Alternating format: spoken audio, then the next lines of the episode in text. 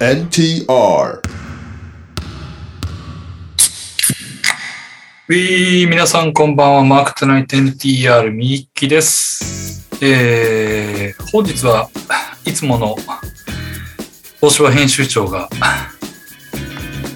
大変お忙しいということで、急遽、えー、私が司会ということになりまして、大芝さん今日残念ながらお休みですね。はい。えーそんな時に限って大柴さん宛てと思われる投稿が来てるんです が、まあ、人生そういうものということで、受け入れていきましょう。はい。えーではオープニングです。えーお疲れ様です。ダブアツです。オープニングへの投稿です。直近でダウンロードしたスマホアプリでお願いします。えー続きまして、オリミラです。オープニングへの投稿です、えー自分は月曜日から2泊3日で福島、宮城、秋田、新潟に出張です。またすべて車移動です。仕事です。そこで皆さんが車で移動した最長距離の場所でお願いします。また、その場所での思い出があれば教えてください。以上です。よろしくお願いします。えー続きまして、ファミリーの皆様、収録お疲れ様です。おすぎとジーボです。オープニングへの投稿です。先日、ステープルズセンターにて、えーシエラキャニオン高校対セントヴィンセント高校の試合が行われ、レブロンをはじめ、えー CP3 やメロ、ザック・ランドルフが観戦に訪れ話題となっていました。試合ではブロニー・ジェームスはチームトップの19得点を記録し、父の母校に勝利したようです。そこでオープニングのお題ですが、ファミリーの皆様が今後に期待する2世選手、かっこバスケ以外でも構いませんを教えてください。私はジャズ傘下のソルトレイクシティスターズと契約した、ぜ、なんてこれ、ザイ、ザイヤーウェイドでいいのああ、息子さんね。はいはい。うんザイヤーウェイ。ザイヤーウェイド、えーや慶応の清原ジュニアに注目しております。以上です。よろしくお願いします。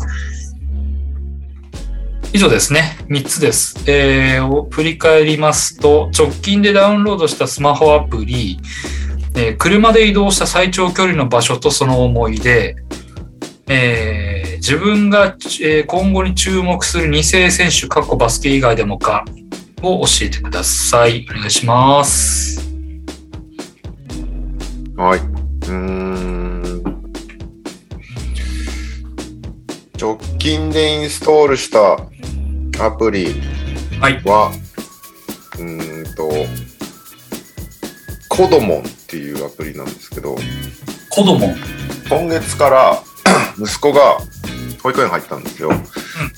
で、なんかこれダウンロードしといてくれって言われて、なんか連絡ノートって書くのよ、普通保育園ってはいはいはいはい。あのこんな今日こんな状態ですみたいなで、うん先生からお返事が毎日あるみたいなそれが全部アプリ上でできて、うん。でなんかその日の写真なんかこんなことしてましたみたいな写真とかも入れてくれたりとかうん。こんな飯を食いましたとか写真付きで投稿してくれるなんか超へえ、めっちゃ便利やんこれっていう そうだね。そうで朝のなんか体調とか何食ったとかもうん。そのアプリで登録して伝えられるみたいな感じでへえ。でなんか身体測定やるとそれもなんかグラフ上で毎回記録してくれるっていううーん。こんなんあったんだと思ってもう全全保育園これにしろっていうぐらい便利 なんえ、でそれ無料なの無料まあ保へー育園保育園側がは払ってんのかもねそういう利用料的に、うーん。でもめちゃめちゃ便利今までずっと本当手書きの連絡ノートだったからうん。めんどくせえなと思ってたんだけどめちゃめちゃ便利ですね通知も来るしへえ。です。大西レオです。よろしくお願いします。さどうあ、ぞ。何、何ッチングアプリかアなプリいやいやいやあのー入院をもうすぐするんですよ。は。はいいはい。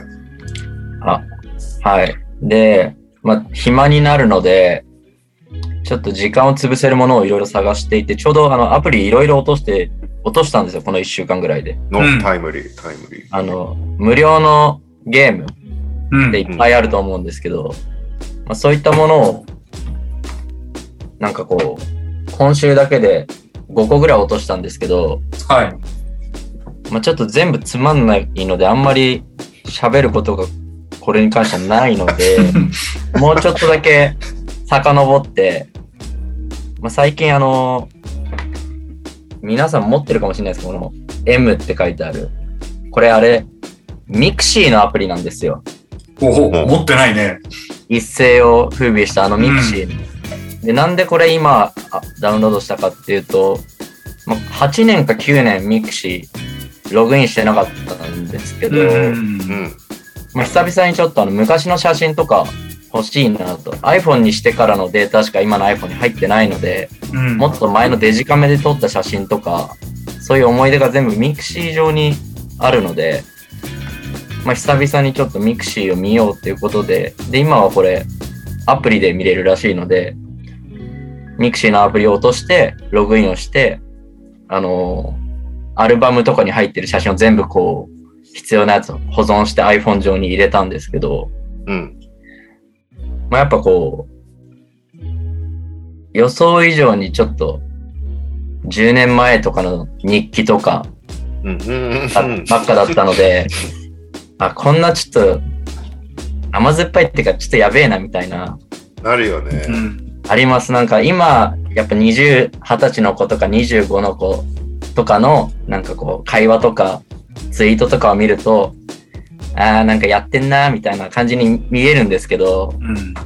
まさに自分がそうだったので、ミクシーの自分を見ると。やっぱり、年を取るとみんな感覚って変わってて、昔ってみんなやっぱり、誰しもが通る道なんだなと思って。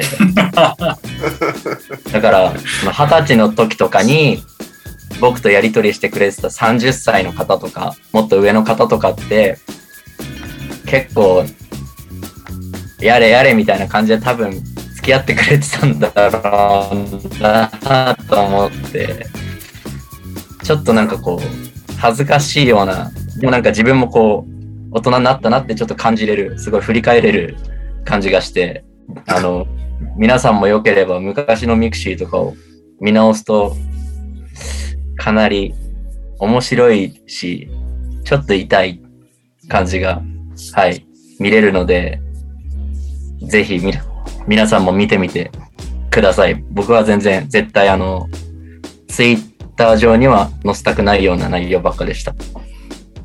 はい。そんな感じで、ミクシーが最近の落としたアプリです。にゃおです。よろしくお願いします。えーいや、実はミクシー、きょ去年かなんかに見たんだよね、俺。おう自分のやつ。まあ、あの、感想を一言で言うと、もう死にたくなったね。なるよね。 日記とか、あとあでもの、紹介文とか超あ恥 あ、ずもうやかばしい。いよね。もう、本当黒歴史もいいとこだわ、これも。本当なんかね、何これと思って。もう俺、どん、やばいですよね。やばい、俺、どんな芸人より面白い自信あるもん、俺。本当自分自分の中では。もう、なんか、何これみたいな。最悪だった、あれ、本当に。ちょっと俺も今、ログインしてみたけど、ちょっと恥ずかしいから日記は見ないけど、うん新着メッセージ、全部オークリーのサングラス好きですかって書いてある。10件 ぐらい来てたからなんだろうと思った。みんなオークリーのサングラス進めてくる。さらさらすんな。レイバンじゃなくてオークリーになったんだね、最近。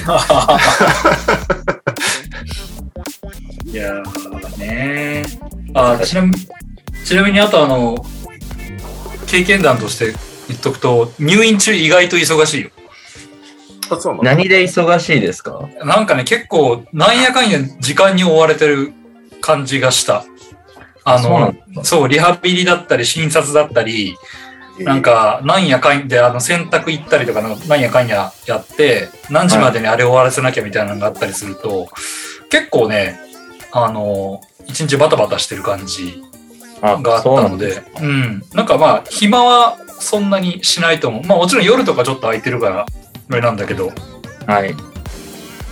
まあゲームがつまんなくても多分、そんなに退屈はしないと思います。なる ほど。うん、俺もなんか持ってった本大して読まなかったもん、正直。えうん。あとあの、はい用意してるかもしれないけど、Wi-Fi、ポケット Wi-Fi、はい。うん、はないと死ねます、あれは。あれが一番役に立ったので。完備、完備してます。うん、病院の Wi-Fi、えぐいぐらい通じなかったから、本当 これは意味があるのかっていうぐらい。すぐ仕事に復帰しろみたいな感じで言われてるんですけど、うんうん。普通に業務はできるんですかねまあなんか夜中に高校と電気つけてなかったりすれば大丈夫じゃないおそらく。うんうん。え、個室じゃないでしょ ?4 人部屋とかでしょそうです、大部屋です。ああ。個室だったらね、別に何も文句言われないけど。ただ、あれなんですよね、今、時期的にやっぱりお見舞いができない、面会が完全 NG なので、はいはいはい。そういうのにこう、まあそういうの僕楽しみにはしてたんですけど、まあそういうのを割く時間がある意味はまあなくなるので、ああ、そっかそっか、そうね、確かに。結構余暇を持て余すのかなってちょっとあーあー、そっか懸。念はしてます。確かに面会の時間がガボッと空くと、割と暇かもな、その時間は確かに。ううんん。なんか、毎日誰かしらありがたいことに来てくれたので、結構なんかそれの対応だったりとか、はうん、っていうのがあったりしたので、い。羨ましい。それが欲しかったですね、やっぱいり。やあの気分今転一換番に来ていただきたかったですね。右軍の行った時付き合いたての彼女がいて右軍いましたね。 みんなで「名前なんだっけ名前なんだっけ」って言いながらちなみにもうそこで母親と会ってるっていうね。すごいよもすごい。う、もう、 着せずしてそこで会うっていう。付き合ってすぐ人体を断裂する男いや、ひどい話ですわ、本当に。詐欺ちょっとした詐欺だよねなんかねなん かね、本当。いやいやいや。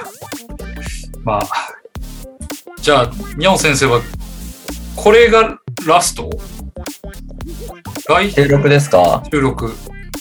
そうですね。あのー来週の今頃は入院してるまだ来週の今頃入院してます。あ、マジか。そっか。消灯何時なの消灯は10時って言ってました。あ、じゃあ余裕だね。じゃあ2時間参加できる2時間参加できる うん。余裕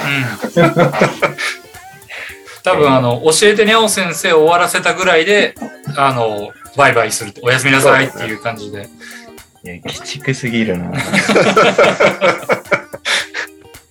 ちょっとフリー、フリースペース使えるのかどうか、ちょっと、まあちょっと、あの、入院してからいろいろ確認してみます。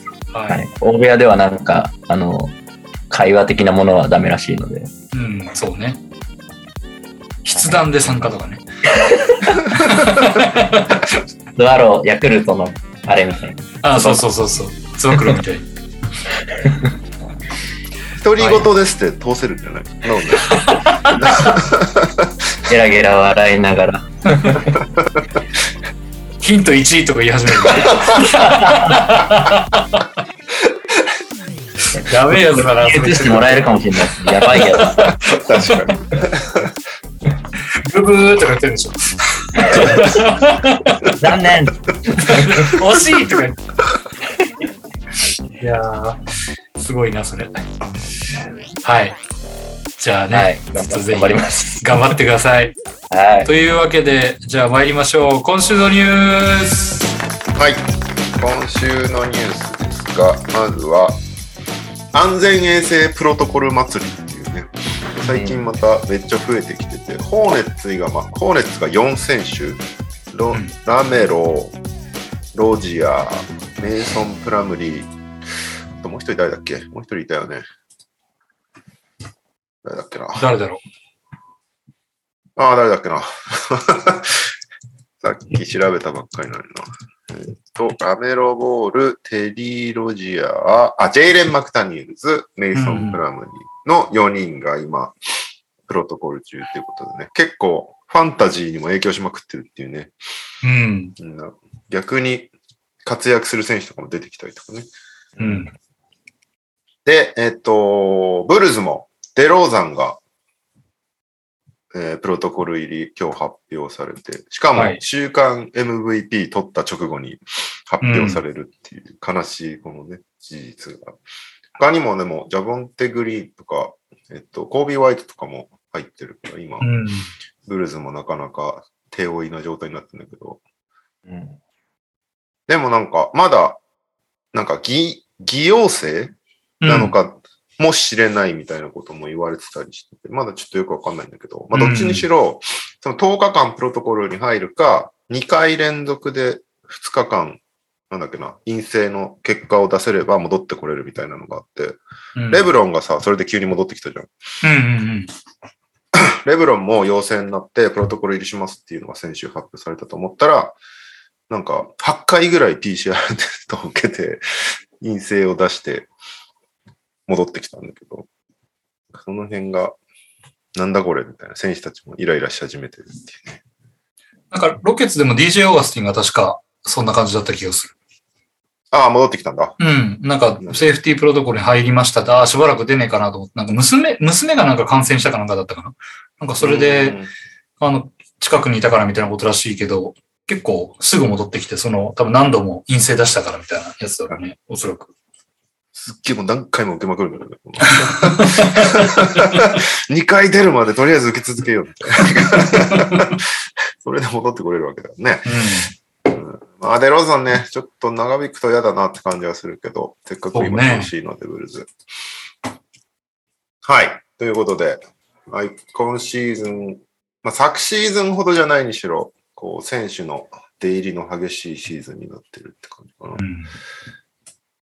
そして、えーっと、さよならニール・オルシェイ、ブレイザーズの、えー GM 兼、えープレジデント・オブ・バスケットボール・オペレーションズ、バスケットボール運営部門代表のニール・オルシェイさん、うん。内部調査受けてますっていうニュースを2、3週間前にやったと思うんですけど、まあ、調査の結果、解任ということで、うん。ダメだったんだね。まあなんか、いろんな人が、えー関わってるので、詳細は言いませんが、みたいな発表だったんだけど、ニーロールシェが、これで解任されたということで、ブレイザーズがいろいろと変わってくる可能性もあるんだけど、どうなんだろうなって感じもする けどう、ん一応内部昇格でクローニンさんっていう人が、えー今代理で、ジョー・クローニンが代理でやってんだけど、なんかね、どうなんだろうね。大体さ、ヘッドコーチとかも変わってくるじゃん。こう新しい GM とか入ってくると。うん。ビラップス就任したばっかりでなんかかわいそうだなって感じもするけど、大体 GM とか、あの、代表が変わると、その前の政権が雇ったヘッドコーチってクビになるんだけど、うん。ビラップスどうなるのかっていうね。しかも、結果出せてないからね、ビラップスなんだ、うん。これでどうなっちゃうんだまあ、まだ代理の人だから、そんな急にコーチ解任とかまではいかないと思うけうど。ん。これであとは、 リラードとかマッカラムのトレードとかにも、もしかしたら拍手がかかるかもしれないっていうね。なんかまたここでベンシモンズの名前も上がってきてるね。上がってきてるね。なんかリラードとベン・シモンズが一緒にプレイしたらいいんじゃないのみたいなブリーチャーレポートのインスタ投稿をベン・シモンズがいいねしてたっていう。そんなのまでニュースになるんだなっていう、この 最近の。まあまあ、CJ とシモンズトレードで、わかるっちゃわかるけどね、ブレイザーズほんとディフェンスがひどいから、うん。ここ数年、その、シモンズみたいなのを、とリラード組ませるっていうのは、まあ分かりやすいっちゃ分かりやすい。し、シクサーズ側も CJ いたら、スペーシングがすげえ良くなりそうっていうのはあるけど、その、あれ、不思議なのはコビントン言ってんのになんでそんなディフェンス悪いね、何なんだろうね。コビントン入るだけで結あり構、そうなんだけど、イン外も中も守れるし、うん。全然良くなりそうなもんだけど、なんでかねっていう気はするけど。 まあ、他の選手がね、ダメすぎるんじゃないのかな。ヌルキッチとかもやっぱりあんまり全然守れてないし。いや、まあ、あのロケッツですらコビントン来た時は良かったからね。はいはいはい。うん。クリポにやられてしまったイメージがなんか強すぎて ああ、そうね。そうそそれ以外はね、すげえ良かったもん。う。うん。なんせあれで5秒とか守ってたわけだから、そうだよね。うん、 むちゃくちゃな話だけど。確かに。 まあブレイザーズ今ね、いろいろとごたついてるというか、リラードもなんか下腹部の怪我でうん。しばらく欠場が続いてたりとか、結構ガタガタな状態なのと、オルシェって結構自分の指名した選手で当たった選手を手放したくないっていう考え方の人なのね。うん。だから CJ とか、じ俺が当てたんだよ、みたいな、すごいプライドがあったらしくて、CJ をなんか指名できたことに対して。それで、全然 CJ のトレードにこう首を縦に振らないみたいなのがあったらしいから、うん。彼がいなくなったことによって、その CJ のトレードももしかしたら現実味が出てくるのかもしれないっていうのもあるんだけど、どうだろうっていうね。シクサーズ側が結構シモンズに対して相変わらず強気なトレード要求してるっぽいから、どうなるんだろうって感じがするけどね。ブレイザーズはガタガタやね、なんかうん。この、どうなんだろうね。リやっぱリラードの周りにもっといい選手を揃えるべきなんだろうね。リラードを出して大幅に変えるよりは。うん。結構それの判断を迫られてる気がするね、もう。ね。出す難し出すかどうかっていうねだリラード、リラードね、ほどの選手は絶対手に入んないからね。うん。難しい判断ではあると思うけど、まあ、リラードは、でも明らかに今シーズン良くないからな、リラードは。怪我が相当影響してんだろうね。良くなって帰ってくるんだろうけど。まあ、2月ぐらいまではお互い粘ると思うけど。そうね。まあだから本当、新しい GM はリラー、リラードを中心に据えるか否かっていうとこがまず考えなきゃいけないっていうことでしょう、おそらく。そうね。うん。どうなんだろう。ブレイザーズファン的にはどうなのかね。やっぱリラードと勝ちたいんだろうけど、ただ、割ともう限界を感じて始めてるような気もしないでもないし。うんう。ん。まあでも、全然なんかその、なんだろう、もっと、もっと揃えれるよねみたいなのはずっとあったじゃん、リラうん、うード。ん、それをずっとやってこなかったから、どうなんだろうん。うう。ん。リラードが嫌気をさしてない限りは、リラードの周りでうん固めるべきだと思うけど。うん、そうね。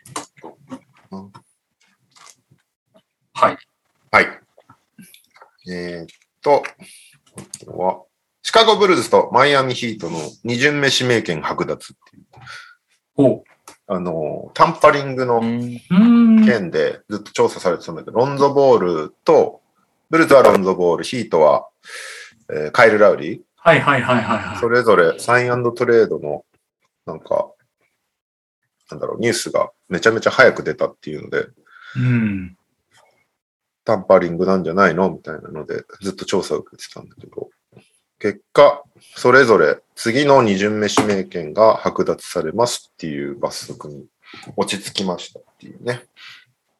その剥奪されたのはどうなるの相手のまんまなの空いてるまんまなんだと思あ、そうなんだ。じゃあ、あの、新人さんが2人分セレクトされなくなるってこう。ってことだと思うとよ。おお。だから次のドラフトでもしブルーズもヒートも2巡目、自分、自前のやつ持ってるなら、うん。 58人になるってことかな、ルーキー。なるほどね。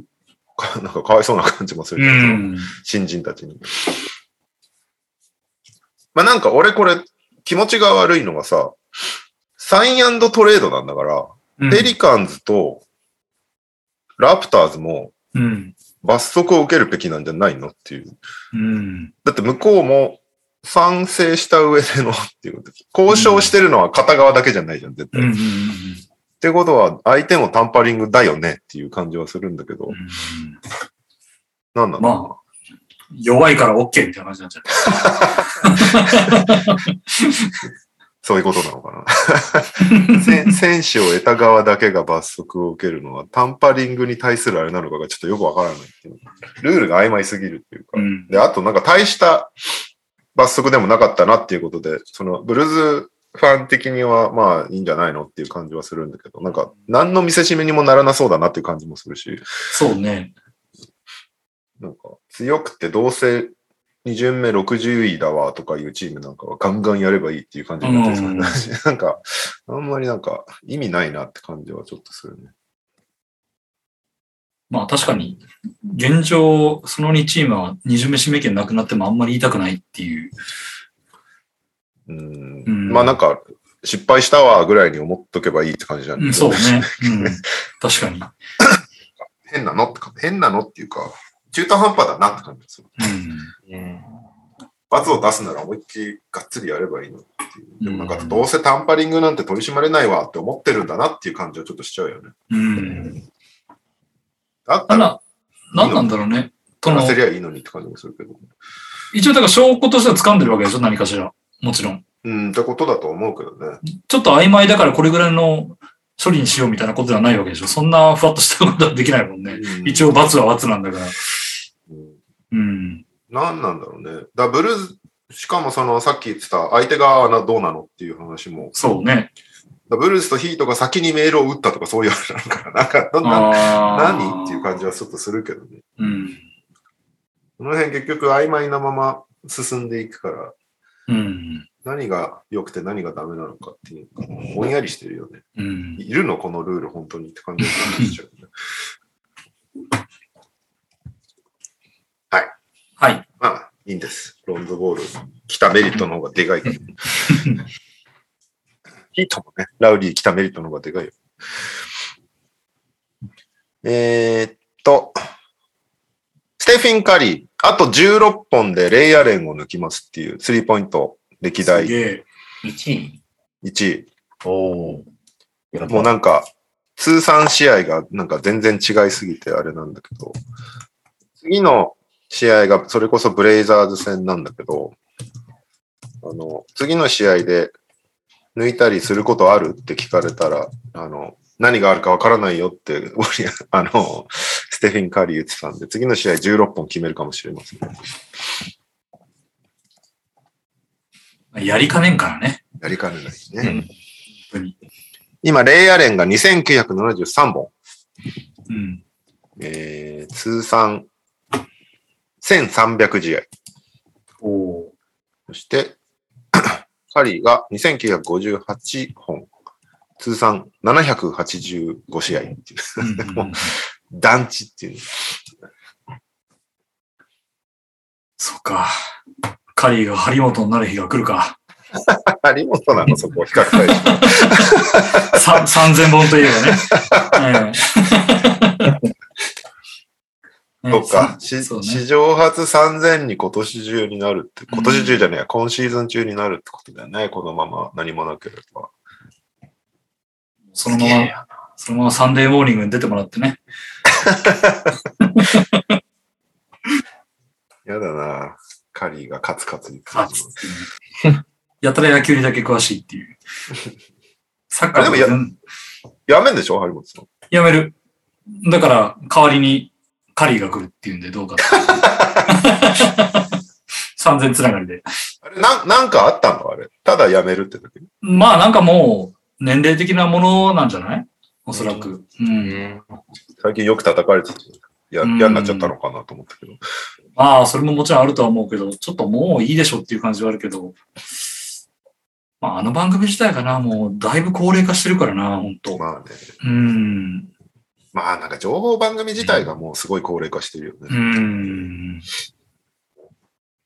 どうしたのっていうぐらい左巻きの番組だしね、あれね。なんか な、何が、どうなってこうなってんだろうと思う。だから、みなんか流れてる時は見て、いつも思うけど、まあ、ね、そうね。いろいろあるんだろうけど。うん。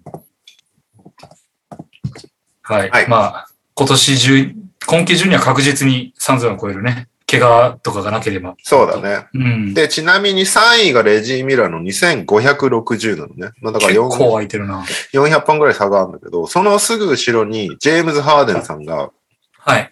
2503本なんで、あと、えー58本 ?58 本打てば歴代3位になるんで、ここれも。まあ、いけそうだね。いけそうなんじゃないかなと思っています。ハーデン3000いけるかなどうだろちょっとペース落ちてきたううん。なんか、このままネッツに続けたらちょっと厳しいかもしれないね。そうね。うん。今シーズンは平均7.3本アテンプト。ロケッツ最終年は9.0だけど、ロケッツ全盛期は13.2本打ってるね。うん。で、成功が4.8本。今2.5本だから、そっか。うん。 2.3本も落ちちゃってるって考えると、うんまあまあままあね、年も年だし。あ、確かに。今 ?32 歳か。もう32歳なんだ。うん確かに、おでこ広くなってきた。まあ、ちょっともう残された時間はだいぶ少なくなってきたなっていう感じはするけど、うん。そんなめちゃくちゃアスレチックな選手じゃないから、割と息は長めだとは思うけど、うんうん。この間でもなんか、えげつないティップダンクしてなかった。あ、やつやつだ、なんか、どうしたみたいな、 だけど、そん元気だよみたいなこうと、ん。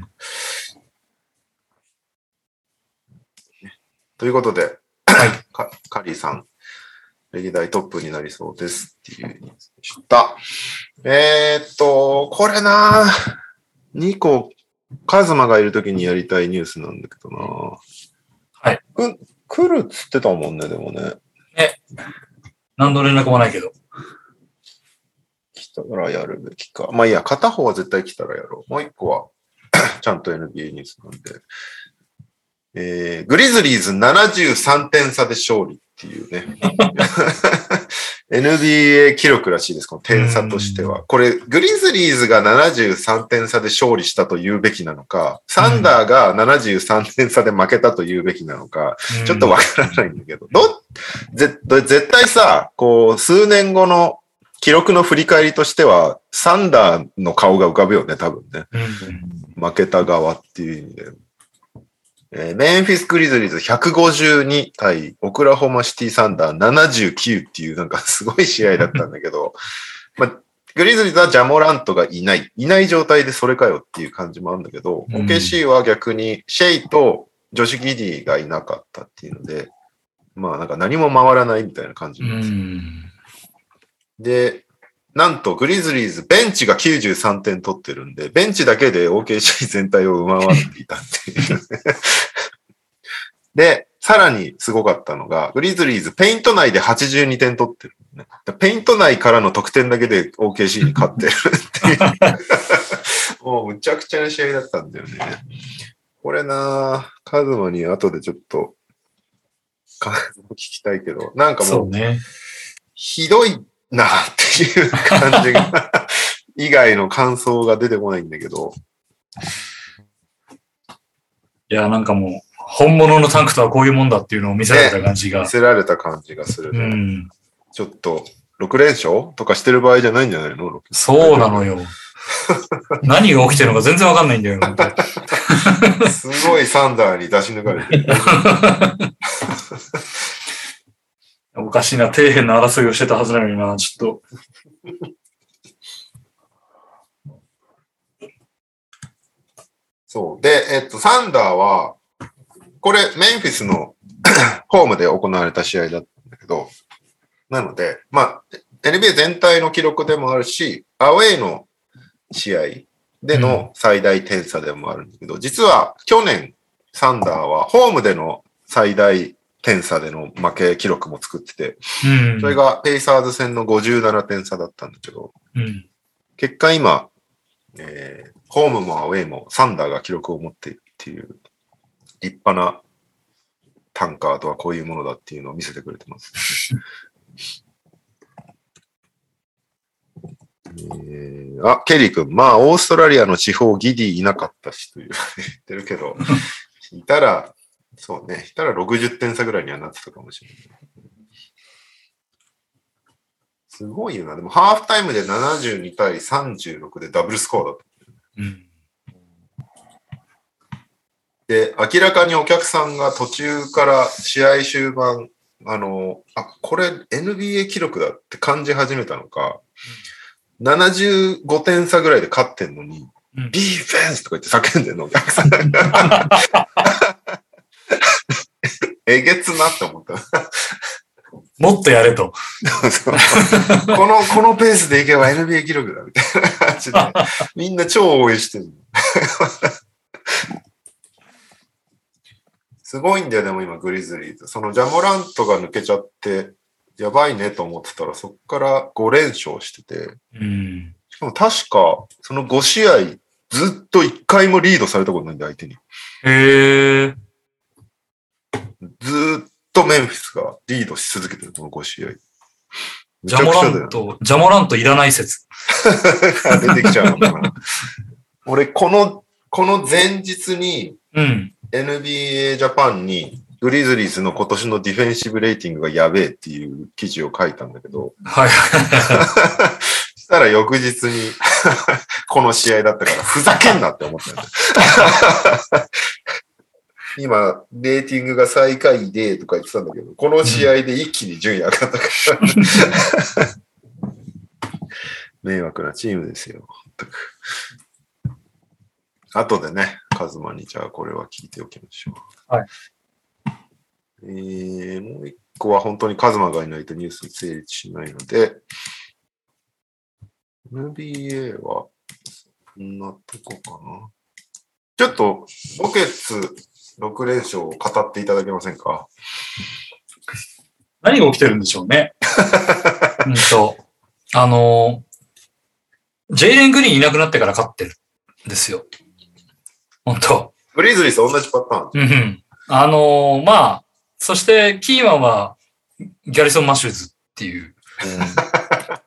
何が起きてるのかがね、わからないよね、本当 去年のウィザーズもキーマン、ギャリソン・マシューズっていう時期あったな。うんめちゃスリー入んな、こいつっていううんのと、まあディフェンスがいいのと、頑張るマンなのと、うんうん。まあ、あとその、もう一つあるのが、タイスを外したんですね。はいはいはいはい。タイスをベンチでずっと出さないみたいな試合も何試合かあるぐらいで、あの、ずっとスタメンを使ってたのに。スタメン。あれ今日、でも昨日スタメンじゃなかったそれはなんか、あの、やむなくみたいな感じ。あ、そうなんだ。そう。あのーえっ、と、負けが込んでタイスを思いっきり干したっていうところからのただった気がする。なるほどね。うん。で、それでスペーシングがすごく良くなって、うあの、ウッドのスタッツも上がったのよ。ん。めっちゃすごいよね、今ね。うん。まあ、だから本当ウッドが自由にできてるっていうところもあるし、まあちょっとジェイレン・グリーンだとディフェンスが非常に不安だったところをマシューズが頑張ってるっていうのもあるし、で、なんなら KPJ もちょっと怪我気味で、あんまりで、あの、出たけどちょっとで引っ込んじゃうみたいな試合もあるんだけど、そこの役をなんかエリック・ゴードンがやったり、あの、DJ ・オーガスティンがやったりみたいなことの方が、結構綺麗に回ってるっていうことだったりで、なんか今いい感じですね。そう、なんか、タイスがめっちゃミニッツ減って、よっしゃーと思って見に行って、うんあのーこれはシェン軍が使われると思ったら全然使われてない。全然使わなふざけんな。 い。よくわからない。シェン軍使え。そう。ままああ一応ディフェン、スそがうクソだからね、あれなんだけど。一応出してはいるんだけどね、シェン軍も。十何分とかかな、多分、毎試合。ななんかのポッドキャストで言ってたんだけど、その、シェン軍が出てる時間帯のスティーブン・サイラスを見てるとすっげえイライラしてるっていう、そ の、ディフェンスがひどすぎて。いやーね、まだ19歳なんだから、ちょっとそこはね、多めに見てあげてよっいてや、感じでだもけど。そうそうそうだ使、うん使わないとね、ディフェンスも学べないからね、ちょっといっぱい使ってほしいんですけど、まあ、サイラスもね、勝たないとね、オフェンスはね、すごいもうセンスを感じるんだけどね、ほんと、パス。すごい。よね。うフんッ。トワークがすごいよね。うん。まあ、だからもうちょい時間はかかるだろうなという感じではあるけど、まあ、あと単純に組み合わせが良かったっていうのはありますね、もちろん。そうね。相手が。最初の2試合がブルズ、ホーネッツ。ちょっとそこ勝ったのはびっくりしたけど、う。うんん。サンダー、サンダー、マジック、ペリカンズが。そうそうそう。 もうそこはね、まあ、うん、そっかっていう感じ。ただまあ、やっぱ、ブルーズ、ホーネッツに勝てて、結構波に乗ってる感じはずっとあると思う。そうだね、うんそうだよね。ここ言ってたもんね、この番組でも。うん。サンダー、サンダー、マジック、ペリカンズいけんじゃねえのみたいなの言ってたら、うんまさかその前の2つも勝つとかっていう。ただ、こっから、こっからスケジュールすごいから。こっからえぐいよ。ネッツ、バックス、グリズリーズ、ホークス、キャブス、ニックスっていうね。うん。あと、その後ピストンズ。うん。いや、まだグリズリーズにちょっと記録を更新されないように頑張んなきゃなっていう感じだね。あーちょっとね、そうだね、なんか、あの、期待の若手2人がいない間にいっぱい勝ってるっていうのがちょっと複雑ではあるんだけど、確かに。うん。まあまあまあ、あの、チーム的にはやっぱり勝ってる方が自信にはなるし、うん。うん、これでまた去年と同同じく二十何連敗とかしようもんならね、もうガタガタになってただろうから、うんう。ん、まあまあ、ここでちょっと結果が出たのはいいのかなという感じですかね。まあね。うん、なんかあの、恒例の ESPN のどうでもいい記録だと、うん15連敗からの6連勝は史上初だそうですよ。お ほほほなるほど。なんか NBA だけじゃなくみたいなこと、ね、4大リーグ全てでみたいなことを書いてあった気がする。まあだよね、15連敗するチームが6連勝はしないよね、普通ね。まあ15連敗まずしないからね。まあね。すごいサンプル少ねえんだろうなって思うまあでも、ギャリソン・マシューズはいいっすね。なんか、早く本契約してあげた方がいいと思うけど。毎年言われてんだよな、それ。うん。まあ、シューターとしては間違いないからうな。ん。ケリーさん、あの逃げドバでも取り上げられていたギャリソン・マシューズっていう 自分の番組をプラグしてくる感じ、いいですね。皆さん聞いてあげてください。逃げドバ。まあちょっと、明日のネッツだな。ボコボコにされるだろうけど。いや、でもネッツも割とガタガタだから。だって今、なんなんだろうな。まあ、ハーデン、ちょっと調子戻してきたのかな。うん。今、デュラントの次に安定して活躍してくれるのオルドリッチだからね。ああ、そっか。やばくないそれって感じ。やばいね。何年前の話だよって感じだもんね、ほんと。気づいたら、 気づいたら、ブレイク・グリフィンはなんか、全然出なくな ってたし、いや、確かに。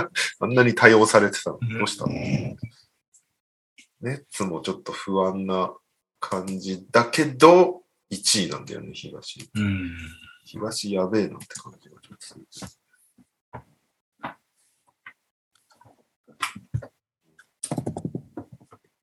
どうですか、にゃおさん。え、あのー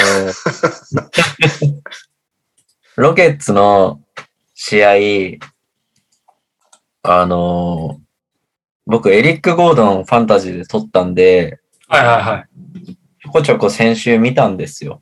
うん。最近良くないゴードン。あの、はい、ゴードンが結構ボール、あのーはハンドルというか、うん。持って、勝負どこでも結構果敢に、まあ、勝負どこだとやっぱりちょっと厳しいなって部分も多いんですけど、それでも結構任されてやってるっていうところもあるし、あれがいいですよね。あの、テイトいいですよね。データはね、うん。そうね。もうとにかく体が強いんで、うん。ゴリゴリ体ぶつけて、もぎ取っていく感じ。うんやっぱ、そのグリーンとポーターがいないけど勝ってるって、まあやっぱり期待値は高いですけど、どうしてもボールを扱う二人なので、うん。そういうのがいなくなるとやっぱ今までボール触れなかった人たちがうん。結構いい感じに触れて、ウッドなんかも結構ストレス溜めてやってる部分があったんじゃないのかなっていうのはあるので、うん。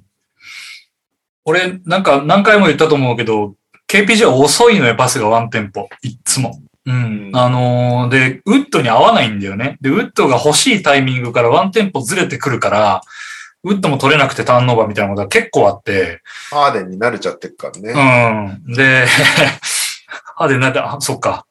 まあ、確かに、だからそれも、あるから、まあ、なんかそれで、あんまりあの、持ちたがりがいなくなっったから、うん、だいぶいいじゃん。あのエリック・ゴードンだいぶ怪しいじゃん。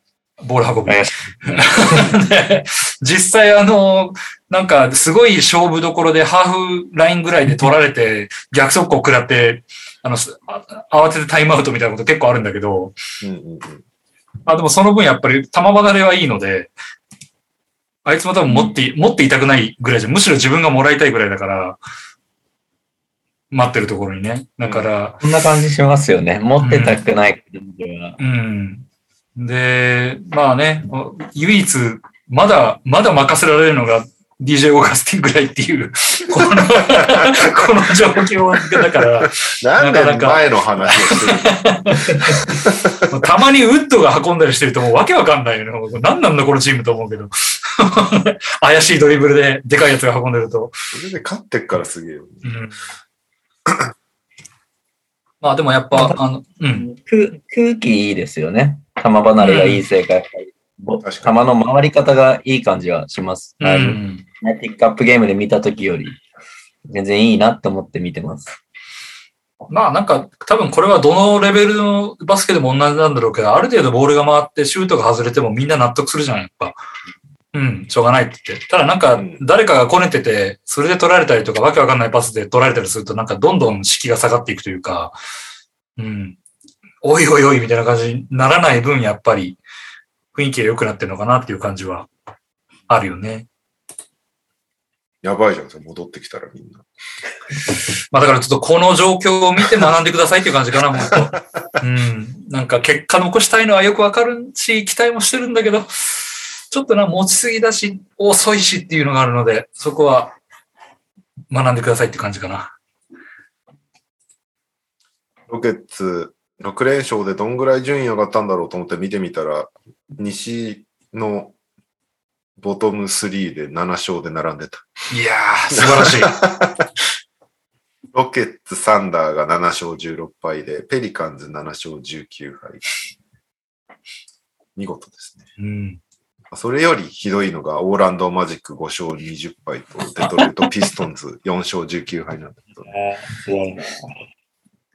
マジックすごいね。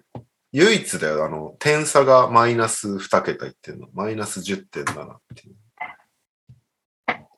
まあ、単純にまあ見てて楽しくないですからね。楽しくないっていうね。ないですね。まあでもなんか、出てるメンバーは結構楽しそうにやってるんですよね、意外と。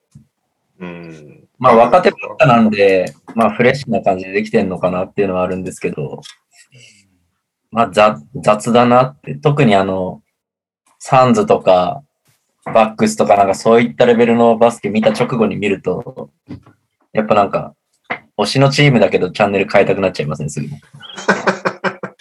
なるほどね。なかなか厳しいものがあります。マジック、本当申し訳ないけど、雑だよね。なんか。雑で見す。てる本と当に雑です。すごい荒いなっていうの は、試合して、まあ、そこに負けそうになったチームでもあるん ですけど、こっちは。 いや、荒かったのまあまあ若いからね、マジックもね。うん。本当若い選手だけだとああなっちゃうんだなって感じです。本当に。ワグナーいいじゃん、でも。ワグナーは、はい、能力もありますしね。全体的にいいな。み個人個人で見るといい選手はいるんですけどね。うん。うん。そうでねやっぱりめちゃめちゃシュート打つよね、でもね。すね。うん。シュート打ち気のあるやつは多いんですけどね。なんかね。確かに。コール・アンソニーとかね。サグスも割と打つ。サグスがでもまだ気使ってるほどで、ああ。怪我しちゃうしね。ベテラン枠で、ギャギャリー・ハリスは頑張ってますけど、んロスとかも打ちまくるベテランなのでロ、スも打つね、確かにね。うん。だからなんか、ロケッツでいう、まあ、エリック・ゴードンってやっぱちょっとメンターじゃないですけど、ベテランっぽい感じ出てるじゃないですか。うんうんうん、そうね。ああいうのが攻めてほしいなって感じです。あの、マジックあーぐらいは。ロスがそういうのになってくれるといいんですけど、ちょっと違うなっていう。ただのシュータうーんが、ちょっと見ててきついですね。はい。はい。はい。あとは NBA ニュースなければ、日本ニュースに行きたいと思います。ちょっと NBA ニュースはないんですけど、はいはい投稿はないんですけど、ちょっと海外ネタなんでここに挟んどいていいですかね。はいはいはい。えー、NTR ファミリーの皆さんもお疲れ様です。久しぶりに投稿させていただきます。シャミです。えー、今週の WWE のコーナーへ投稿です。おー初単価に挑戦します。日本市場、ショップに J スポ終了と、徐々に進める撤退の道。日本法人の WWE ジャパン解散決定から J スポーツでの放送終了に、オンラインショップ閉店と WWE 事実上の日本撤退と見える動きが立て続けに出てきました。あのユーモアなる字幕とはさよならとなります。これからは AW あ AEW の時代になるんでしょうかなかなかと失礼しました。以上となります。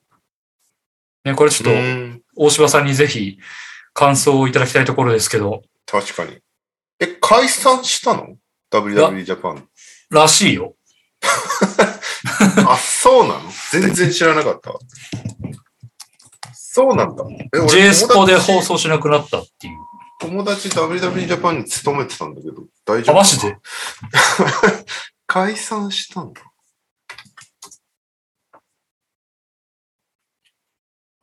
え、そうなんだ。え、どこにあ、本当だ。WWE の日本法人が解散。あ、本当だ。9月のニュースだ。ね、2021年9月1日をもって解散。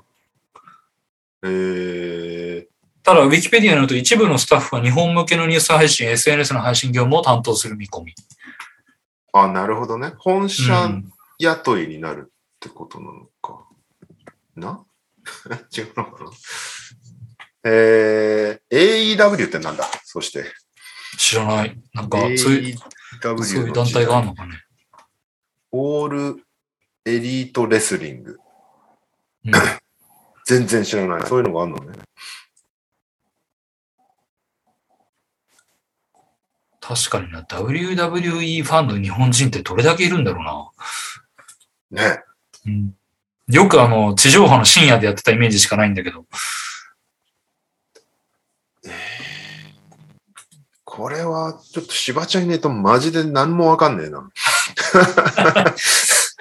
まあちょっと、来週あたりやってもらえますかね、そしたら。そう ね。うん。非人百科は。ごめんくすくっそ忙しそうだけど。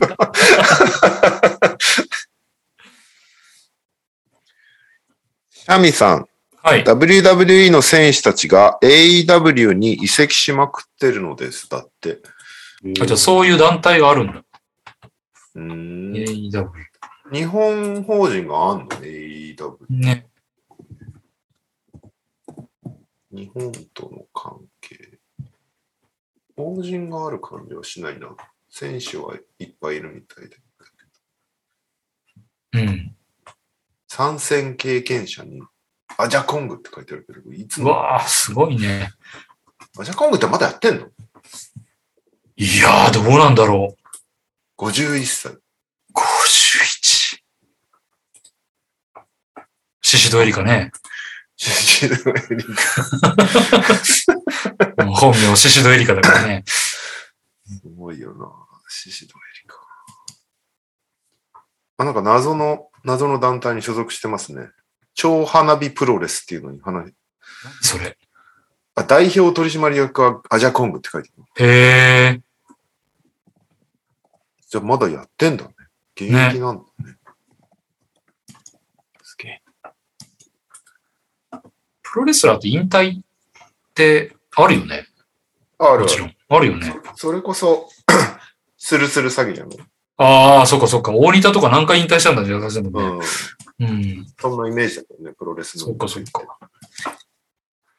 えー、まあじゃあちょっとこれは詳しい方に P 人でやってもらえますか。そうね。来週、 お願いしたいですね。はい。カズマが、終わりが見えずまだかかりそうです。どこかのタイミングで仕事を諦めて参加しますね。あ無理、無理なくっていう感じですね。はい。えー、投稿は海外方面は以上ですね。えーじゃあ日本方面。日本方面は、いっぱいいるんだよな。まず、ちょっと不法、悲しいニュースなんですけど、ステバン・イエロバツっていう選手、去年3円にいた選手で、セルビア系の選手なんですけど、むなんとこう32歳で脳卒中で高いっていうう、ん。めちゃめちゃびっくりした。 結構ね、平均2桁とか取ってるいい選手で、なんかそれこそ3円に入った時に、 面白そうな選手入ってきたなって思ったのをすごい覚えてるんだけど、ワン去年20、21シーズン52試合出場で平均18.9得点、8.9リバウンド。あとなんかパスがすごいんだよね、この選手ね。うん。すごく買ったんだよね。で、えーシーズン終了後に対談して、今シーズンはギリシャでプレーしてたんですけど、今月5日に脳卒中のため高いっていう、32歳っていう。いやー、きついね。ちょっと。脳卒中とか、もうなんかう、んね、防ぎようがねえもんな、こんなのな。俺も、あのー、社会人になってから最初に世話になった上司が実は40で亡くなっていて、うん。その人も頭のあれで、その人は雲真っ赤だったんだけど、うん。まあ、わかんないっていうのと、まあちょっとその人は頭痛持ちだったからずっと頭が痛い頭が痛いって言い続けてて、普段から。で、そ、の倒れる前日もずっと頭が痛いって言ってたからみんな気づかなかったんだけど、なんか、休みの日に朝飯食ってる途中に頭が痛い気持ち悪いっつって倒れてそれっきりっていう、う。うんん、感じだったんだよな。まあね、ちょっと、わ、わからんからな、これは本当に。ねえ、まうあ、んきゅまあ、何かしら、何かしらね、こう、出てるんだろうけど、体から進行は。でも、なんかわかんないもんね、本当にそういうの。うんあとなんかまあその遺伝というかそういうのもあるじゃん。その、そうだね、そうだね。血血圧が高いとかさ、うなん、か、そのまあ、癌もよく言うけど、癌家系だとか、なんかいろいろあるけど、まあ、それもね、まあ、一つ、原因として、候補として考えられるぐらいで、それが決定だっていうわけではないんだろうけど、うん。うーん。いやー家族とかい、い、いたのかねなんか奥さんとか。あ、どうなんだろう、痛むのかな、どうなんだろうね。ちょっとそし、そしたら、まあ、ちょっとほんとかわいそうだな、なんまあか。でも32歳なんてね、普通に親とか、まだ生きてるだろうし生きてねる。だろうしね。ういん。やなんー、か残念ですね。その上司が亡くなった時も、その親御さんに会ったのが結構きつかったな、なんか。そうなんだよね。その子供に先に行かれた親って本当に悲痛な顔をしているというか、あうんのー、本当、なんて声かければいいか分かんなくなるんだよね。うん。何度か経験したことあるけど。お父さんがなんか、あの、まさか息子の葬式に出るとは思わなかったって言ってたから、いや、本当そうなんだよね。うん。いやーなんかちょっと脱線するけど、なんか、そんなことあるんだと思ったのがさ、その上司が亡くなった一週間前かなんかに、うん。あの、その人が飯を食いに行ってたのね。その仕事で、か会食で、とある飯屋に行ったら、隣の席に、偶然兄貴がいたんだって。おおおおその、その亡くなった人の。うん。で、その兄貴と会うのは数年ぶりだったんだって。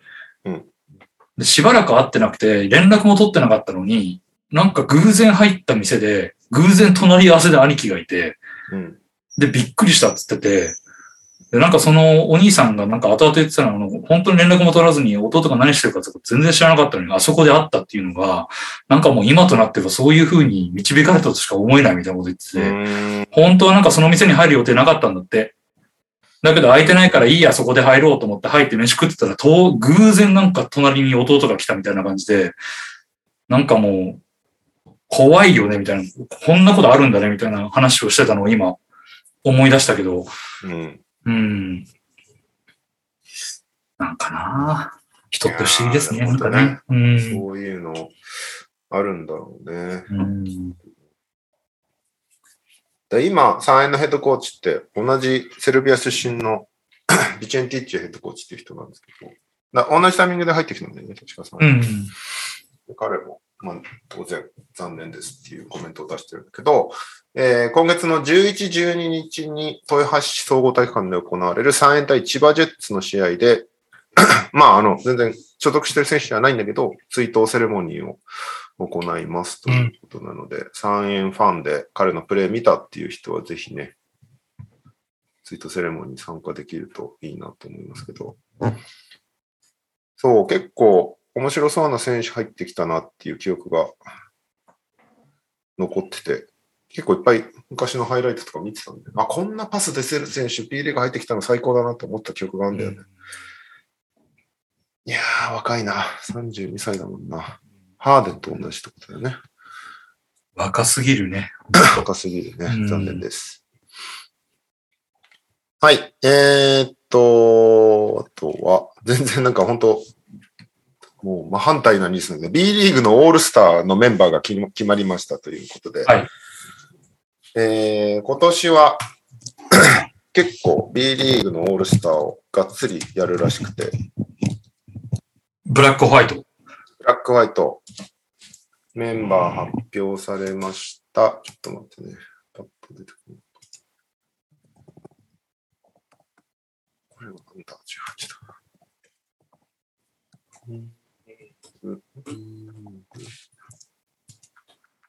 ちょっと、にゃおくん、つないでて。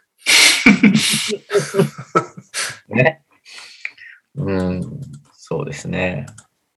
最近注目の B リーグの選手は誰かいますか笑うとこなの。なんで笑うんや。いやいいいい質問ですね。あありがとうございます。最近ですか。はい。まあ皆さんご存知かわかんないですけど、まあ、最近ツイッターで動画とか回ってくることが多いので、うんまあ、。僕はちゃんとチェックしてるんですけど、うん。あの、琉球のはい。波里選手っていうのがすごいかっこいいですへえ、ちょっとよくわからないな。ちょっと今度見てみ ます。激推しです。はい。ぜひ見てください。ハイライへえ。ト。はい。レオさん。はい。いや、もうとっくに出てたんだけどね。えっと、投票結果が出ましたと。まあ、ファン投票がありました。プラス、えーリーグ推薦でロスターが埋められるんですけど、まず、ファン投票の方から、B ブラック、ポイントガード、シューティングガード枠、バックコートは、1位、富樫勇樹14万355票、千葉ジェッツ。はい。うん2位、篠山流星、川崎ブレイブサンダース、10万578票ということで、うバックコートは富樫篠山になりました。うん3位が2000票差だな。広島の辻直人選手でした。おーそして、フロントコートは、1位、金丸康介選手、16万2961だから、ブラックでは最多得票だね、金丸選手。あ、なんなら、リーグ全体で最多だな、16万。そして、2位、えーライアン・ロシター、アルバルク東京、10万2338票。そして、えー3位がセバスチャン・サイズ、アルバルク東京、8万5539票ということで、アルバルクから2人、島根から1人。そして、4位、4位になるのかななんでこれ3って書いてあるんだなんだこれ、えーまあいいや。ギャビン・エドワーズ8万6000。あれなんでだあ、2人になっちゃうかなどういうこと えどういうことああ、ライアン・ロシターが幾何枠で1人入ってるから、ギャビンが本当は3位だったんだ。ギャビン・エドワーズが、セバスチャン・サイズより票が1000票多いんですよ。うん。 8万6928。これ、共有した方が早いな、これ。えーっと、ギャビンが8万6928票で3位で、セバスチャン・サイズが8万5539票で、4位なんですけど、ライアン・ロシターが幾何枠。うん。幾何枠1人しか使えない。ギャビン、幾何枠。うん。票が多いけど、入れないということで、うん。結果繰り上がりで4位のセバスチャン・サイズが入りましたっていうスタメン。 ということですね。はい。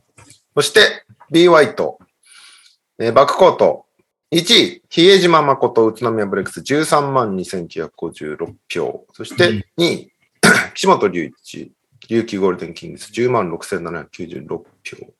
3位が、にゃおさんが注目している波里選手ですね。おあの、あの、いやー、さすがだな。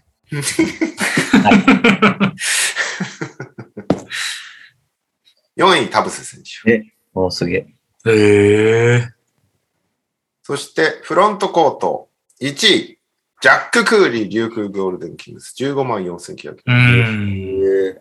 2位がシェーファー・アビコッキ。チームニカは12万3571票。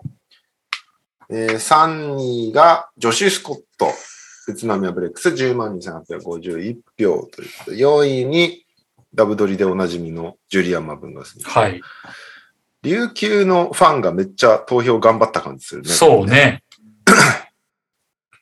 まあでもこれね、外国籍枠の間にシェーファーが入ってくるのはちょっと嬉しいね。うん。 5位までほぼ外国籍ってことうん。っていう感じです。そして、リーグ推薦も含めた、えーメンバーがこちらで、B ブラック、先ほどのスターティング5がファイファン投票、富樫勇樹、篠山、金丸、ロシター、サイズ。そして、リーグ推薦で入ったベンチメンバーが、群馬からトレイン・ジョーンズ、千葉から原シューター、えー、サンロッカー渋谷からベンドラメ、川崎ブレイブサンダーズ、ダブドリアン県ですね。藤井優馬選手。うん。そして、島根から安藤聖也。そして、広島から辻直とニック名誉。はい。で、P ワイトがスターティング5ファン投票、比江島、岸本、ジャック・クーリー、シェーファー、ジョシュ・スコット。うんそして、リーグ推薦で入ったのが、橋本、宇は都、マブンガ、うん。岡田くん入ったんで、新州いいですうんね。うん山内、三円でフェニックス、西田、うん。代表で活躍しました。そして、張本天気。うん。ということで、あと1枠ずつ、ブラックとホワイト、SNS 投票っていうのがあるので、えー SNS でこの人入れてくれやっていうのをプッシュすると、1枠ずつ入るんだけど、その外国籍はもう2人埋まってるとか、帰国枠は使ってるとかあると、そこは排除されちゃうんだって。うんあと、その同じチームから確か2名しか今年は選べないみたいな話だったへはずなんだよね。だから、えっと、B B ブラックとか、例えばロシター、サイズが入ってるから、SNS でひたすらアルバルクの選手を押しても入らないみたいな、なんかそんなルールがあったような、ごめん、すごいぼんやりした、 ぼんやりしたあれですけど、確かそんな感じだったと思います。なんで、こいつ気になるみたいなのがある人は、SNS で頑張ってプッシュすべきです。はい。はい。そして、僕はどちらかというとこっちの方が興味あるんですけど、アジアライジングスターゲームっていうのがあって、うん。アジアの、アジア枠が増えて、えっ、と、選手いっぱい来てるのと、日本人の若手の選手の試合をやるんですよ。ええ、面白そまあ、あの、NBA でいうルーキーゲームの、う。うん。なんかちょっと違うアジア対日本人版みたいなやつ。うんあ、同意見が SNS 投票は別枠みたいですよって言ってる。そうなんだ。え、じゃあ、幾何枠が2人入れるってことそれなんかややこしくないですよ。まあいいわ。この辺はきっとみんなが補足し合ってなんとかなるでしょう。はい で、アジアライジングスターゲーム。まずは日本の若手の方から、テーブス海君、うん。えー佐藤拓磨選手、小坂部大輝、まっすー、増田圭介、前田悟、えー、能見優斗、優斗だっけマシューは昨日、住野良吾、斎藤匠、エリエット・ドンリー、寺島亮、コー・フリッピン、今村啓太っていうね、最近の若い活躍し始めている選手たちっていう、気になる選手。ななんか、なんなら、オールスターで入ってこいよみたいな感じするけどね、斎藤匠とか。で、えー、アジア側。これ読めないんだよね、みんなね。中国人の選手、特に。ワン、 えーとワンなんだろうね、これ。ワンウェイジャー。秋田ワンウェイロージャザーンハピネッツう。んそして茨城、ハビエル・ゴメス・デリアーニョ。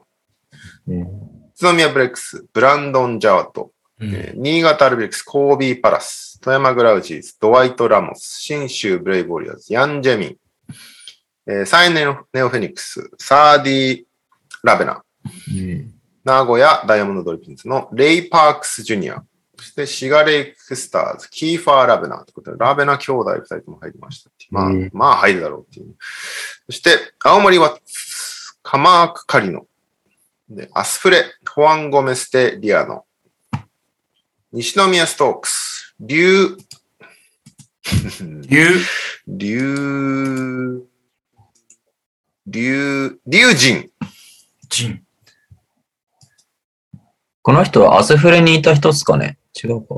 あ、そうなのあ、わかんないです。なんかこんな似たような人見た記憶あるなって思っただけです。うんこんなとこに出てこないか。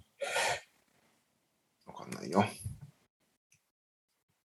あ、でも B1 だけじゃないですもんね、これね。そうね。B2 も含まれてますね。まあいいや、ちょっと今。もう一人やめないやめないやめないリン。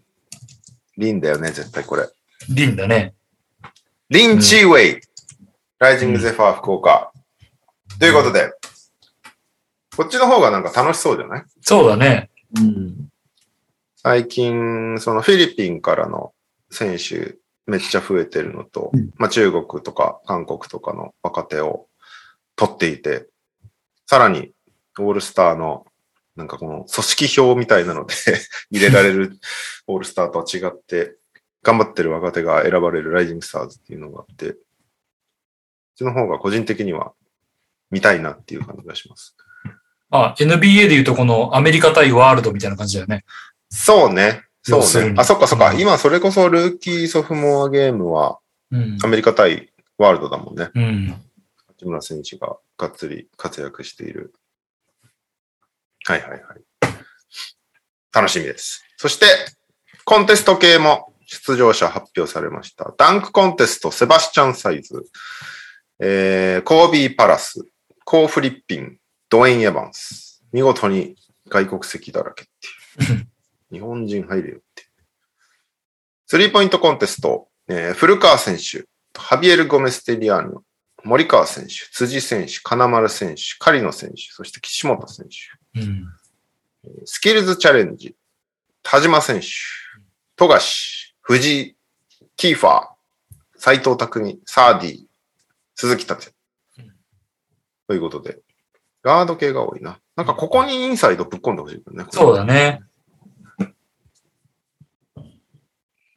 です。今年は沖縄で行われます。いはい。けないかな、今年は。沖縄遠いな。行きたいけどね。何日だっけ1月だったかなちょっと待ってね。いつだっけ何も、何も分かってないこの番組っていうね。この B リーグに対して。1月14日15日。行きたいけどね、NTR ですってそうだね。言って、取材申請して。知らないんですかみたいな感じでね。えーつってあんなに毎週 B リーグの情報をお届けしているのね。え、1月14、15なら、にゃーくん退院してるしててほし、してます、してます、してるはずです。ゲンじゃん。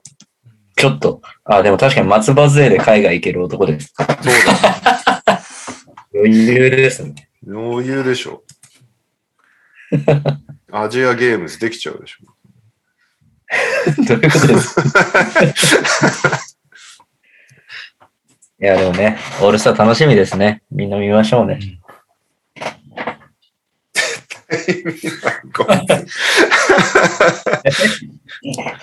すげえ雑な紹介をしよった今。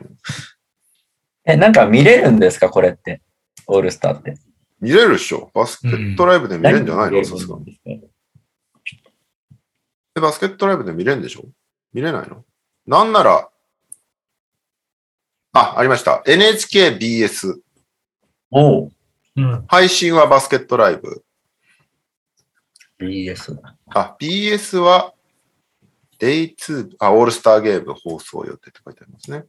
その他放送配信、スポーツナビ、スカパー B リーグセット、J スポーツ3、スポーツライブプラス、Amazon プライムビデオチャンネル、そして Hulu。ん。えー、これはもう見れないとは言わせないぜ的なやつですね。 うん。そうですね。退見ま院ししたてるしな。 話をピックアップにしてもらえれば。しないと見ないのかよっていう。はい、見ます。 Day1 が14日、ダンクコンテスト、スキルズチャレンジ、スリーポイントコンテスト、プラス、アジアライジングスターゲームなんですよ。Day2 が本戦プラス、えっ、と、アンダー18のオールスターゲームっていうのも行われるんだけど、です。アンダー18の試合も面白そうだな。っていう感じです。なので、1月中旬は B リーグ祭りということで、皆さんぜひ参加しましょう。その前にね、SNS 投票があるっぽいのでね、ちょっとルール気持ち悪いから、しっかりやっとこうか。それまで、にゃおさん、ちょっと、繋いどいてもらっていいですかこれ好きですね。何が 好きですね ってなんだやりますね。え、ちょっと B リーグあー B リーグの話、にゃおに振るのがってことね。そうです、そうです。ね、ね。右さんちょっと喋り足りないんじゃないですか。いや、今、にゃお先生のターンですので、静かにしてました。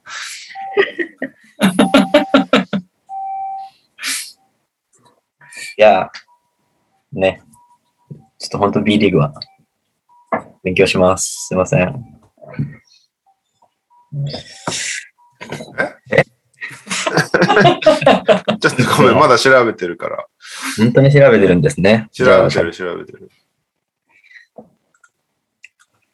ああ、今日、多分、ダブアツ、え、ダブアツさんクイズってまだ続きますよね続かないんですか ?100 回超えました。今日来てます。わいたいただいてます。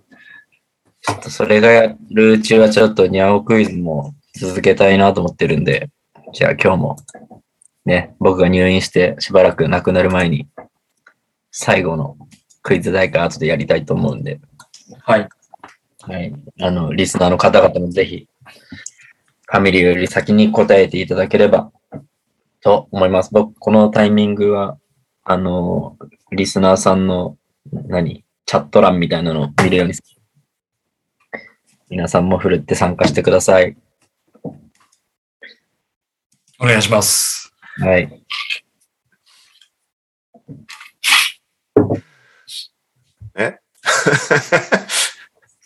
繋いでる大丈夫いもう、調べたでしょ。や、出てこねえ んだよ。2017年の情報とかが出てくるんだよえ、ちなみにこれ今何調べられてるんですかな。SNS 投票のルール。あれさっき、土井健が言ってたやつですか特別、特別みたいですよ、みたいな。特別ってなんやねん。特別枠、別枠みたいですよって書いてあるんだけど。一応、あ、そそのの後追伸ないんですね。投票の仕方としては、昨日から、12月6日の月曜日から、えー、明日じゃん !12 月8日の水曜日23時59分までが投票期間なんですけど、Twitter、インスタ、B リーグ公式 LINE アカウントより投票可能ということで、投票したい選手のハッシュタグ、選手名フルネームと、ハッシュタグ B リーグオールスターの2つのハッシュタグをつけて投稿することで投票が可能。1回の投稿につき1選手の投票のみ認められるっていう。また1人が投票できるのは1日あたり異なる2選手までということらしいんですが、細かいルールが書いてないので、わかりません。好きな選手に投票しろ。はい。気にせずご、意見やりましょ1チーム2人縛りがなくなるみたいなことを川崎の公式がツイートしてましただって。う。えー、じゃあ外国籍とか、 幾何枠はそのままってことなのかなうん。うーん。じゃあ、みんな、投票すればいいさ。わかりにくいね。 俺が調べれてないだけだけど。はい。えー、もう一個。町田瑠唯がウィンターカップのアンバサダーに就任しましたっていう。何やるのアンババサダーって。頑張ってねっていう動画を流す。大事な仕事だ。わかん ない。八村くんは今までそんな感じだった。ああ。えー、でも今年も八村選手アンバサダーになってるんだよ。へえ。 3年連続3回目って書いてあるけど、八村選手、この、公に向けたメッセージみたいなのを、しばらくしてないから、オリンピック以降。そうね。インターカップで、ようやく何か声が聞けるみたいな可能性が出てきたっていうね。まあでも、八村選手は当然来れないけど、町田瑠唯選手は決勝戦とか来れるよね、多分ね。試合がなければ。なんで、決勝戦行けば、町田瑠唯選手に会えますよ、ニャオ君。うん。入院してウんィンのターカップ、ウィンターカップって年末ですよね。年末。年末、で入院してます。あ、ダメじゃん。お見舞いに来てもらおそう。したらちょっと意地でも準備するんですけど ね。じゃあ、そうあの、お見舞い行くようにお願いしとくね。お、だってダメなんでしょお見合い。お見合いお見舞い。ダメです。対面禁止なんでしょちょっとぜひ、レオさん、仲良くなっといてください。仲良くはなれなそうだな。決勝見に行く予定だけど。全十字を切った子供がいる んです。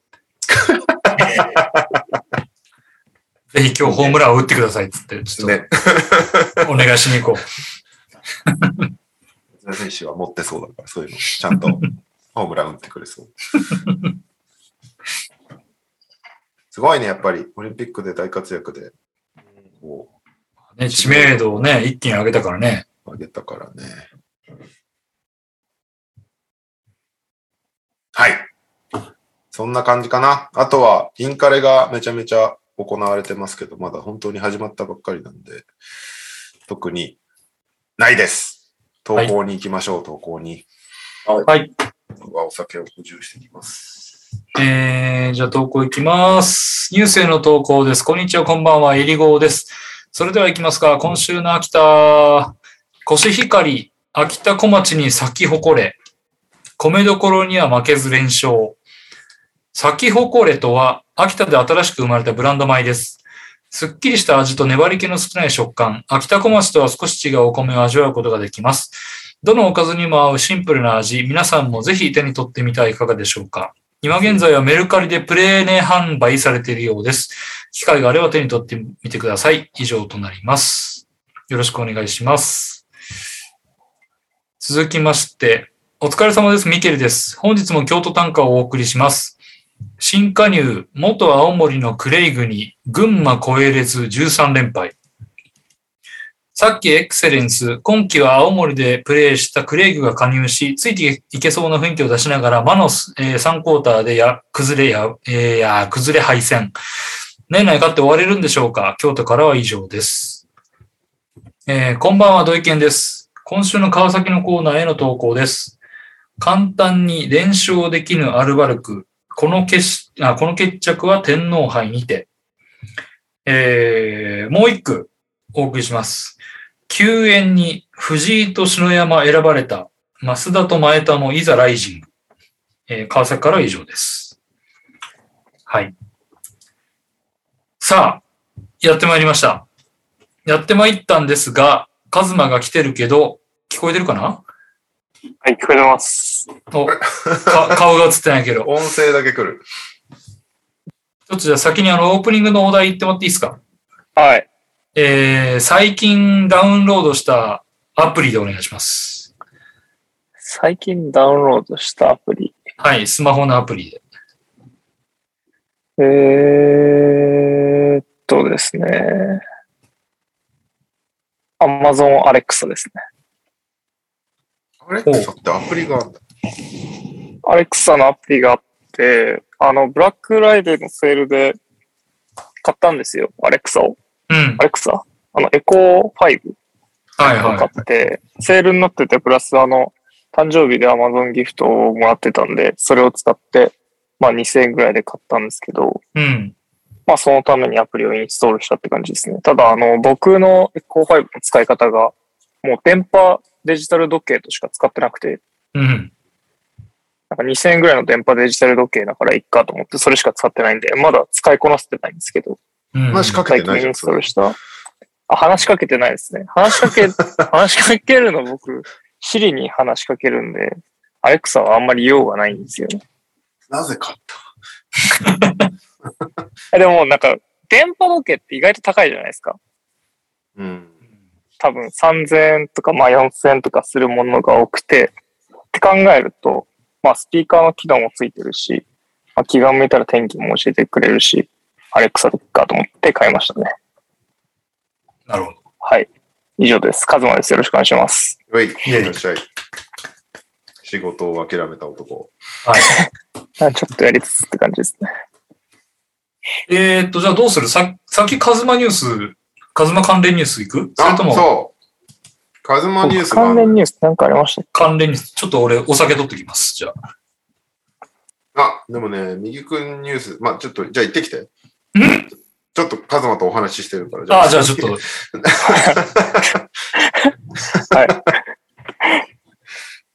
え、アレクサ、アレクサに 話しかける必要 が。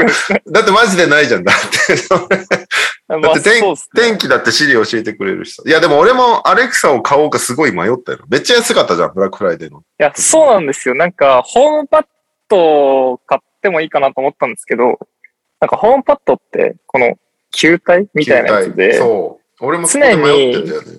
時計とか気温とか出してくれないじゃないですか。うん。でも、エコー5だと、時計とか気温とか出しっぱなしにしてくれて、まあ日付もとかなんですけど、液晶なんがかそあれるからっ。て意外と、こう、置き時計としては便利なのかなと思って買いました。なるほどね。俺もやっぱじゃあそれ買おうかな。でもセール終わっちゃったんだよあ、もう終わりましたな。あれブラックフライデーのセールも終わったでしょあ、そしたらでもなんか年明けかクリスマスくらいにまたセールになるんじゃ確なかいでにすか。。しょっちゅうセールするもんな、あれ。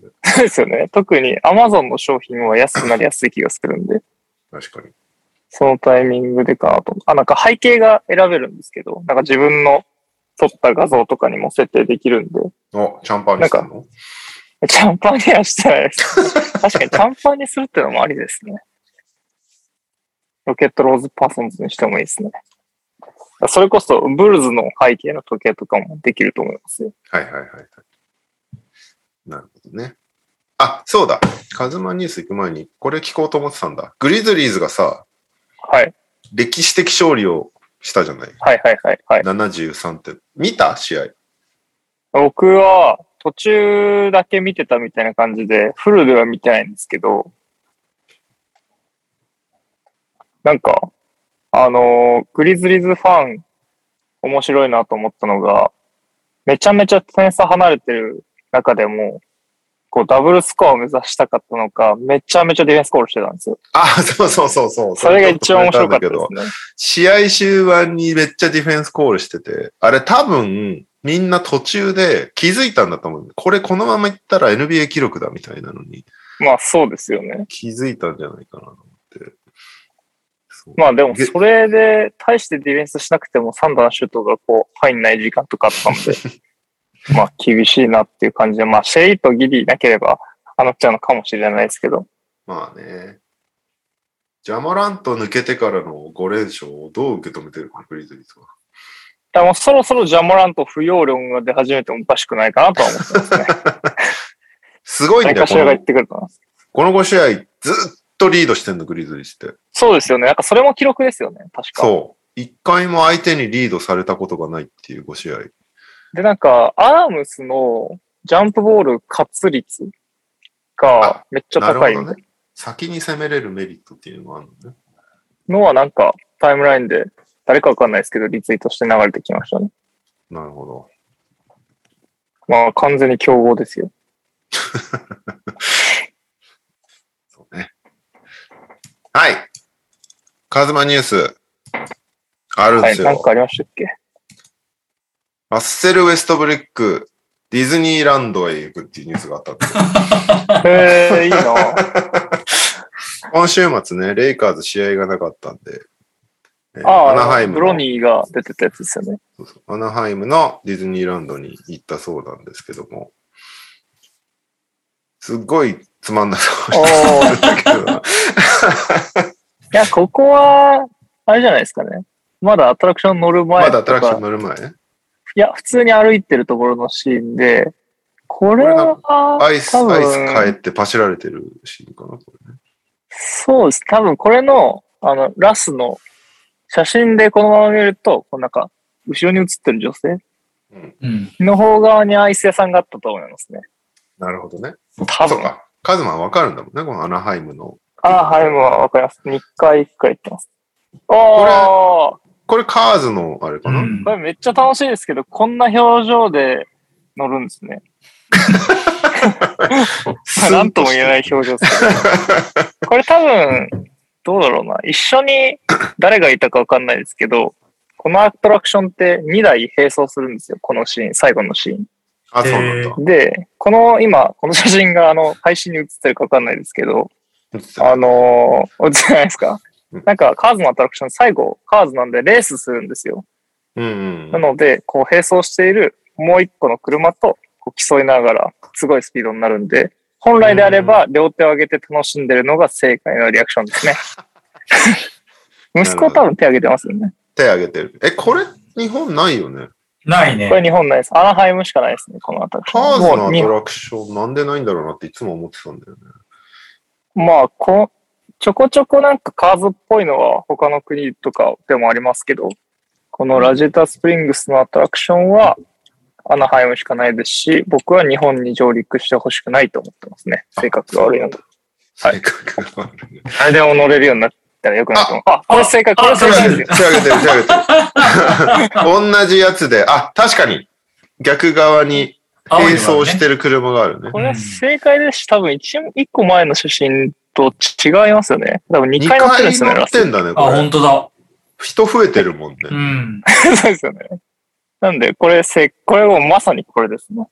じゃあ、息子がもう一回乗りたいって言ったんだね、きっとうね。ん、多分ね。で、多いい分ですね普通のコロナ前とかだと、2回とか乗るのも結構大変なアトラクションなんですけど、人気なんで。うん。ただまあ今の時期だと、こう、ポンポン乗れるんだと思います。うんなるほどね。なるほどね。もうちょい楽しめよって言われたんだろうね、きっと。でここ、この、この写真になるの知らずにまさに感じで。 出た、チュロス。チュロス食っているや、チュロス。いやいや、タイムアウトです、タイムアウトこれ。こ何れ、何何チロスに目が行くじゃないですか。うん。はいこれ、女性の持ってるものをよく見てください。緑の方です。何これキュウピクルスピクルスなんですよ。アメリカンディズニーって巨大冷やしピクルスが売られてて、は結構みんな食べてるんですよね。チュロス感覚で。なあるほえそど。れ、そのまんま一本丸丸ごとかじるってことああ、もうそうです。この多分、この女性まさにそれですね。多分ビニールにピクルス入ってて、それをかじってる人が結構いるんですよ。トトロじゃん。どういうこと日本のお祭りの冷やしきゅうりみたいな感じなんか感覚はそうなのかもしれないと思う思いますね。僕、ピクルス、あの、でかいのとかあんま好きじゃないんで、絶対買っしたょこっとなぱいいんでよすけね。ど。しょっぱい。うん。脳水で食ってるけど、このき人。ついな、これ。で、チュロスも水分奪われるもんね。この人、うん大丈夫かなまあ、甘いしょっぱいでうまいことやってるんじゃないですか。このチュロス何味これはシナモンじゃないですかね。なるほど。あの、アメリカのチュロスって日本ほど味の種類ないんで、へえあ、そうなのそんなにないですよ。日本は異常にフレーバーありますけど、アメリカはそんなにない。ポップコーンとかも売ってんのポップコーンもあります。ただ日本ほどやっぱ味ないので。ああんな種類がいフレーバーないんだ。はい。えー食べ物のなんか、味の種類で言うとやっぱ日本がズバ抜けてるかなと、なんか他の国と比べても思います。そうなのかな。なるほど。まあ、これはラスがただ歩いてるだけの。うん。後ろにね、風船が。クリスマスの風船ですね。なるほど。っていう感じです。うんラスがデえー、いいなィズニーランドに行っていましたっていううんお話です。あと、なかなか新しいウェブスリンガーズ・スパイダーマンアトラクションおだそうー、ですよはいはいはい。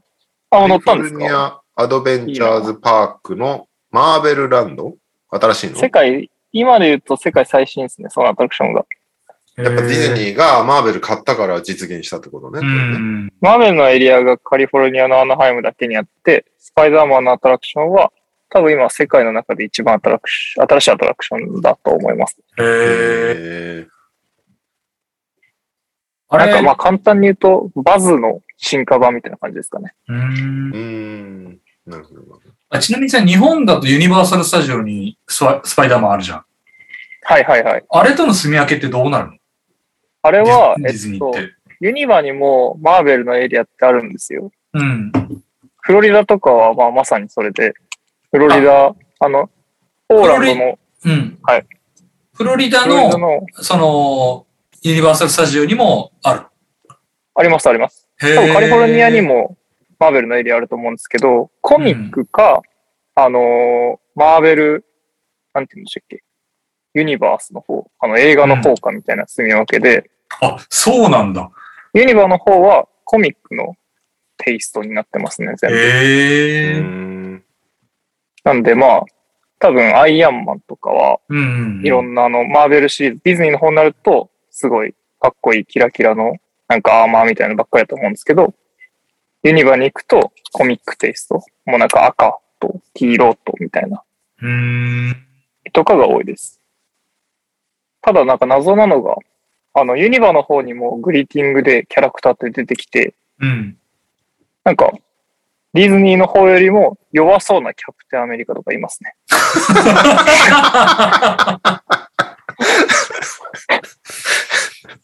弱そうなキャプテンアメリカって本当に弱いんじゃないのなん か。それはもう、デ役ィズニ者ーのの方問がか題。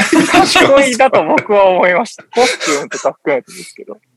え、コスチュームからして違うってこと若干違います。やっぱコミックの方なんで、あのもう色味とかがちょっと明るかったりした記憶があります。ああ、なるほどね。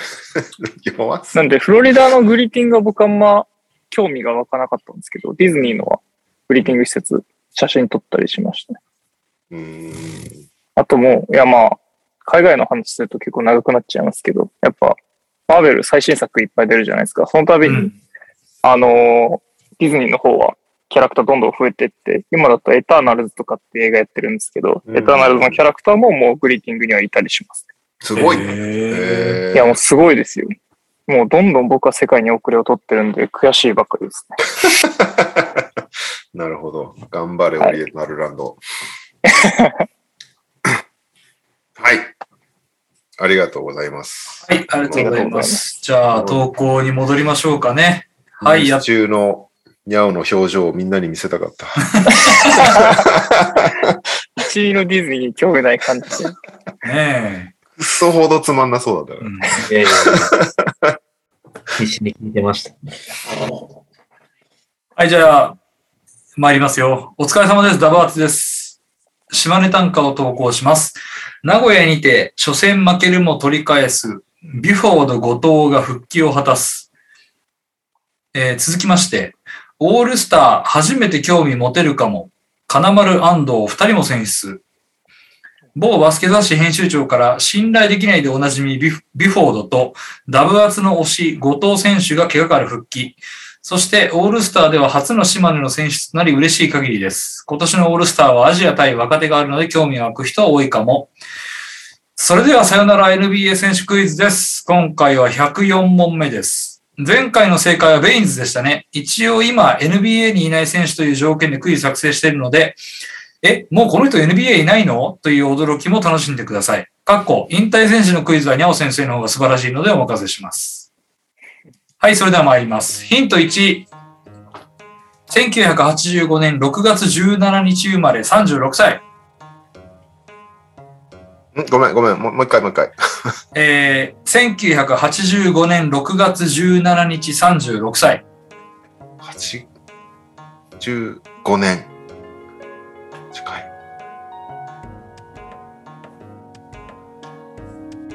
ないかはい配信がすごい音バチバチ言ってるそうです。あごめらん、どうしようもでき ない。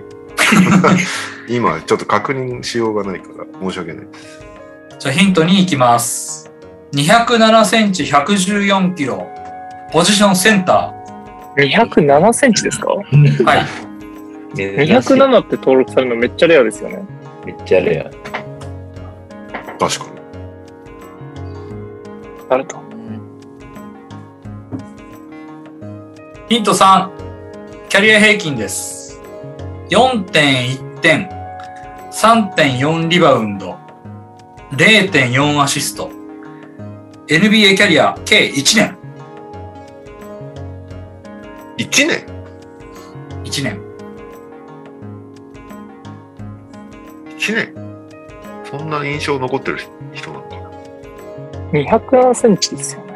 日本とか来てんじゃないですかい。や、絶対そうですよね。あ、そういうことうん B リーガーですよね。 207とか、B リーグとかそっち系のじゃなきゃ確かにセンチでそうはならないです。うんみんなすごい。あれじゃないですか。レオさんいいですか僕行って。いいえ、っすかそういうこといいよいいよ。ファジーカス。正解イエーイ。マジカス何回目だ 207? そんな父がだっけファジーカス、そうくらいですよね。。はい、えっ、と、じゃあ、残りのヒントいきますね。ヒント4、2005年、アメリカアンダー21代表。えー、ヒント5、2019年8月に自伝本出版、日本でも流通。ヒント6、2007年30あ34位ドラフト。2007、あー、いやごめんなさい。ヒントな、ヒント7、2007ってなんだ。ヒント7、えー2011年にハンガリーの市民権を得てハンガリー代表でプレーしたいと発言。ヒント8、しかし2018年4月に日本へ帰化。せあーヒント9、えーよくラゾーナ川崎にいる。正解はニック・ファジーカスでした。えー多分4回目のファジーカス登場でした。そろそろレオさん以外の方も回答される頃でしょうかやったその通りでししたま。ったーおパジカスもうちょいでかいと思ってた。207か。鳥取からは以上です。はい。ありがとうござい ました。さすがだな、みんな考え方が。うん。100 207はなかなかいないっていうところもある207そ207うでにすよね反応するとこがー。国じゃないと絶対無理ですよね。確かにそうはならないです。うん盲点だったな。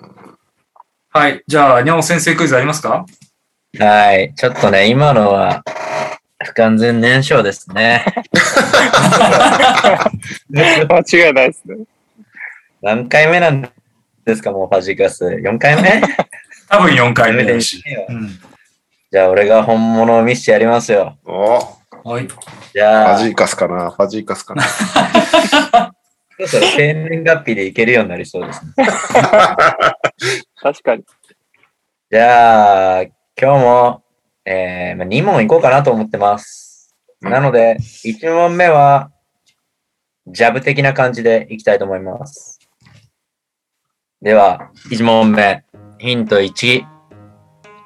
1993年10月24日生まれの現在8歳。 24日は知らな90 24日は知らないって他の日付なら知ってんのい。25は僕とチャンパーなんで。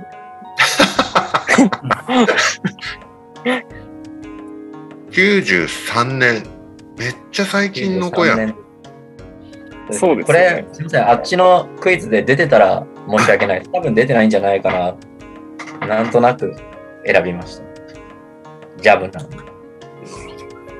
93年でもう引退してるんですよね。 NBA にはいないですね。なるほど。ではヒント2。196センチ、84キロ。ポジションはシューティングガード。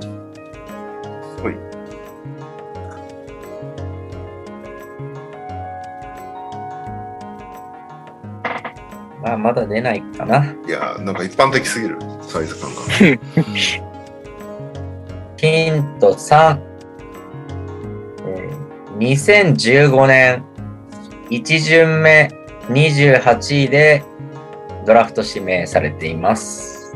2010 15年ですよ。 15年の1巡目ってことは、なるほど。BFIJ とかでやってそうだな。やってますよ。書いてますよ。間違いない。マジか。 2015年。15年。じゃあ、ヒント4。えー通算スタッツです。えー NBA の、えー通算成績、計45試合に出場。平均3.0得点、1.0リバウンド、0.4アシスト。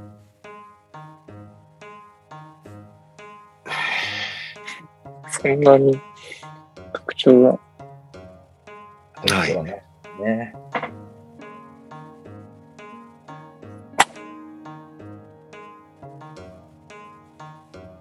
じゃあ、ヒント5。にゃおヒントいきます。お、ここで。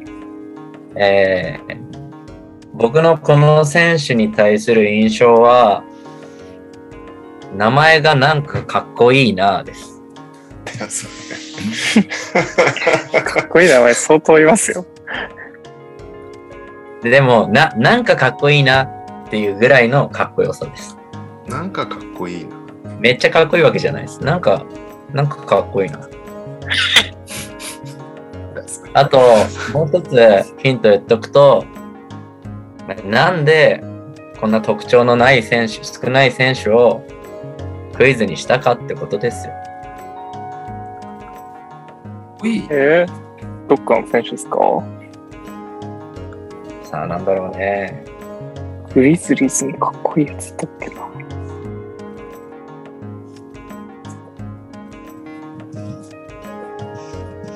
さらに言うと、まあ僕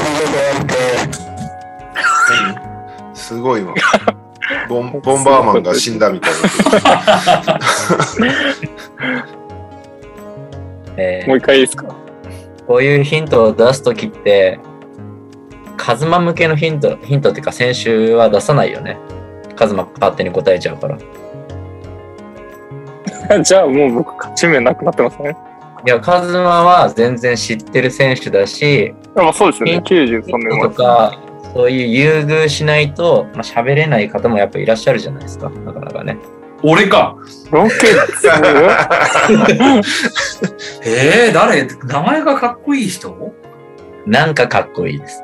な。 な ?2015 年のドラフトの名前かっこいい人を探せばいいですかの記憶の中から2015って1010名前というかなんかね、全体的になんかこいなんとなくかっこいいなって感じはあり ?15 年はあれですよ。タウンズかの年ですタよウねンズか。あかあっこいい名前なんとなくですね。雰囲気とかもあるかもしれないです。なんとなく。 2015クリスタプス・ポルジンギスだよねそんなかっこよくない。かっポルジンギスはかっこいいに入るのね名前こいいですどこがかっこいい要素か難しいですね。難しいよね特殊な名前ではないんで、別に。あそうなのはい。じゃあ、1、2、3、4、5、次ヒント6個目ですね。これで分かっちゃうんじゃないですかね。えー、経歴です。はいいきます。ボストン、シカゴ、ヒューストン、ボストンです。見事にグリズリーズかぶってないじゃないですか。シカゴ・オリオンボストン、シカゴ何ヒューストン、ヒューボストストンです。ほら、シカゴにもいたんですよ。それは僕は知らなかったですけど。あー俺これわかるかもおもう一個ヒント聞きたいど、 どこのチームの印象強いですかいや俺シのカゴにいたからシカゴの印象あるけどボストンの印象が結構ある俺はも僕は、僕もボストンかな、シカゴとヒューストンってイメージはそんなないっすね。特にシカゴは全く知らないです。えー、ヒューストンう全然わかんないです。ここで右さんが答えられないと次のヒントに行って、レオさんが挙手しそうな気がしますね。わかんないですね。じゃあ、ヒント7個目。えー現在もこの選手、まだバスケットボール選手なんですよ。うんた。だまあ NBA にはいないと。うん。どこにいるかというと、NBL にいます。うオん。ーストラリアってことそれを知らんか,、知らんかったわ。 けど、多分この人っていうのがあるので、いきます。はい。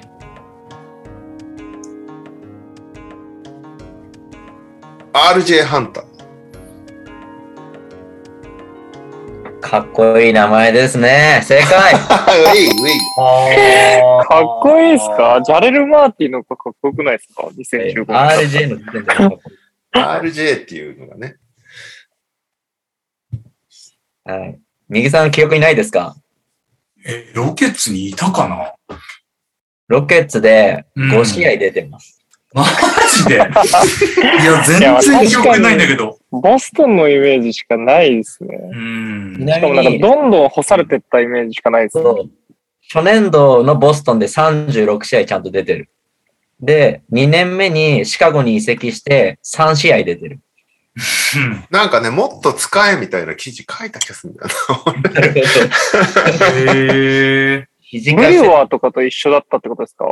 やっコとーリシーュブリュータワー来たみたいな。ああれコーリーブじゃなリューは ?16?17? ブリュワーもういないですかブリューアーはいないかな。なんか、ぐちゃぐちゃだったシーズンだね、多分。かあの全然イメージない。 3、3アルファーズのシーズンだね。ジミーとウェイドとロンドが。ああ。めちゃくちゃだ。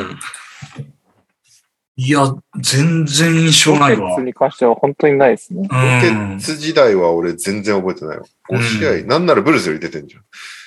なん ですよ。そうなんです。だから NBA 在籍で言うと4年在籍してたらしいんですよ。うんうんなんかずっと G リーグにいたイメージが。そうです、そうです。なんで NBA の試合は45試合しか通算出てない。うーん。ただなんか、大学がジョージア州立大学ってとこらしいんですけど、そこでだと結構いろんな記録持ってるらしくて。まあ、なんか全いいシューターのイメージはありますけど。なんかなんかい誰かの、誰かの親戚みたいな感じだったよね。違ったっけな。うん。なんかね、こういう選手もぜひ B リーグとか来てみてもらいたいなって思うようなタイプな気がします。確かに、いいとか来てもいいけうど、ん。なんかスリー、シューターじゃなかったっけ違うんだっけいや、シューターのイメージしか僕ないですね。ねえ。でも、スタッツ見ると全然打ってないんだよな。あ、でも、ボストン28、2018-19のボストン1試合しか出てないんだけど、26分出て10本スリー打ってる。おもう、 10分の4。あじゃあ平均得点すごいじゃないですか。 17点取ってる。お1試そ合れしか出言えばよかてないった な。それ言えばよかったな。シドニー・キングスにいるんですね。シドニー・キングスなんだ。なるほどね。ケリー君なんかは知ってんのかなあ、確かに今見てるで、もそうんねで。すね。デラベ動はい画。はい。正解は RJ ハンターでした。はい、かっこいい名前っていうところでね、それが分かっていただきたかったですが、残い念や でいす。や、おわかるかよ、お前の。 かっこいいと思う。クリスタプスポルジンギスと全然違うじゃんだって。はい、ちょっとね、今の問題は簡単すぎるかなと思ったので、いや、だいぶ難しかったよ。とても印象なかったですね。もう一問用意してます。さすが。でもこれもですね、あの、いつも僕、あの、遡りすぎて、1980年とか70年の選手にフォーカスしちゃうんで、いつもちょっとカズマくんがムスッとした顔してるのが見えるので、ちょっと今日は新しめの選手2人目お、あさ新しめでいきたいと思います。じゃあ2問目。えー生年月日。 1988年5月22日生まれの現在33歳。 88? うん。 8年。33歳です。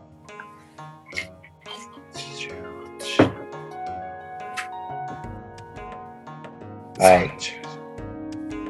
なんとなく年齢でイメージしながらヒント2をお聞きください。ヒント2、201センチ、98キロ。ポジションはモールフォワード。いそう。結構細くないいでくすらかでもいそうだね、でもね。確かにちょっと細い。 ?98 キロですよね。結構細い気が。 8キロ。まあでも2メートル100キロぐらいが平均じゃないそうだね。2メートルあるからそのぐらいかなって感じがするではヒント3、えー2009年2巡目44位でデトロイトに指名されています2009年。はい。えわかんない。あー、ちょっと、細いだけで言っていいですかいいよオースティン・デイ。お手つきおおくえふう危ない危ないピストンズでそこに行ったんだねーじゃあ、ピストンズじゃないんですかじゃあヒント4いっちゃいますヒント4、えー通算成績、えーキャリアで407試合に出場。平均7.9得点、3.0リバウンド、1.2アシスト。そこそこ。そこそこですね。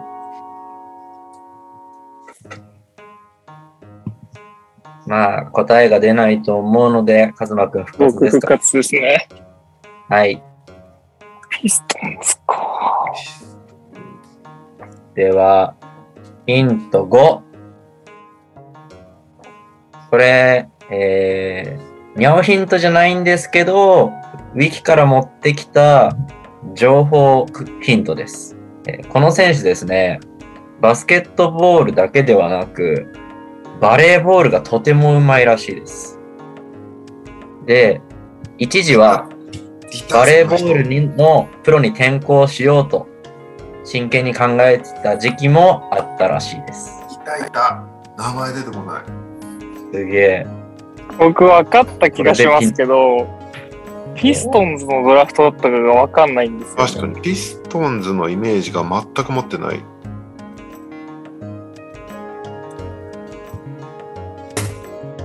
これはでもどっちかが次答えそうな気配はありますね。これ、僕は全く関係しないですよね。僕は。この選手。どういうこと僕、グリズリーズ関係しないですよね。あ、そういうこと僕、関係する人いると思ってますよ。俺も関係ない。ファミリーでいるかってことうそうです。確かに。いるー。ん。いますよね。えいるい僕、る多分、僕とレオさん同じ人想像してますよ。想像してる。でも俺フルネームが出てこない。僕も出てこないんですよ。なんか、ルックスだけ、ルックスだけで言うとバレーボールめっちゃやってそうですよね。やってそうやってそう。ですよね。ああ、もう、そうですね。 あの、スカラブリニに似てる。あそうですね。あもうめっちゃもやもやちなみに、今のカズマのこの詮索に一応回答しとくと関係ありますね。 え、そうする。なそうのですよね。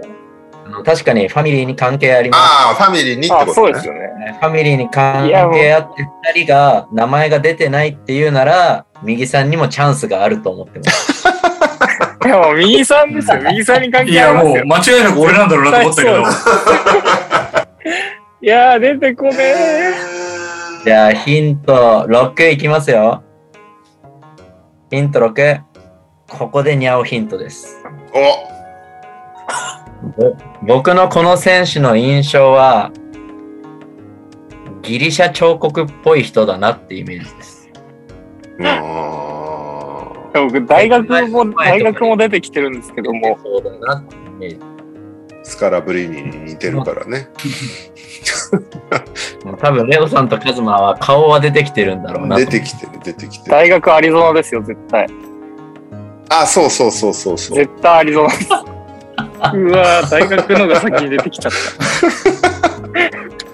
もう、もう人物像が出来上がっていた。る。いや、もう出来上がったんですよ。あとは名前だけなんですよね。じゃあヒント7、これで右さんが追いついてくるかな、えーこの選手の NBA の経歴です。ヒューストン、ミネソタ、 インディアナ、フェニックス。最後の方全然覚えてないわ。そうなんだ。いや、まあ確かに、いや、僕、多分ロケッツの印象が一番強いですね。うん。ミネソタもちょっとイメージあるかな。ああ、まあ確かにそうですね。俺み、あんまり見てないロケッツの頃じゃないのって感じがする な。ハーデン前とかなんかそんな。多分でも、そうですね、かぶってないですね。そう2010ハ年。ーデン前。確かに。。かぶってないかもね。でも、ジェレミー・リンと一緒にいた気がするんですよね。うん、ああ。確かに。いないですかね。多分、あの、黄色い背番号、白黄色かなんかの背番号の時のロケッツにいるはずなんですよ。この選手う。ん確かに。 なんかドラギッチとか、あの辺の頃 の。大え学そうっのす名ね。前出してくださいよ。僕、ラストネームしかわかんない です。あ本当俺、俺はファーストネームだわ。あ、本当ですかじゃあ、順番に言えばいいじゃん。合わせ技でもいいですよ。いいですかわいいじゃあ俺ファーストネーム言うね。その後、はいラストネーム言って。かりました。いきます。はい。チェイス。バーティンジャー。正解。イエーイ 初の合作。えレオさん、ファーストネームしかわかんないってことありえるんですかいやー、チェイスって名前ないでしょ、だって普通。 何あチェイスそういう感じなんですよよ。僕、ファーストネームの方が印象残ってました。いやー、そうなんです。正解は、チェイス・バディンジャー です。ヒデさん、これ、知らない選手ですか見ればわかるかもしれないですよね。ギリシャ帝う国。ん、なんか全然記憶にないってことは多分、あれなんだろうな。まあでも、ハーデン前だかいつまでいたんでらすね。うん。ちょっと前だったかうな。ん。なんか割とロケッツで頑張ってた若手ってうんありますね。 2012年までなんですね。ああ、じゃあ、ハーデン前だね。ね。思ったよりアスレチックなんだよね。うん。カラブリニよりはだいぶスタイリッシュな感じでしたよ。そう。まあ確かに。え、でも、ススカラブリニ感わかる伝わるめっちゃわかります。ち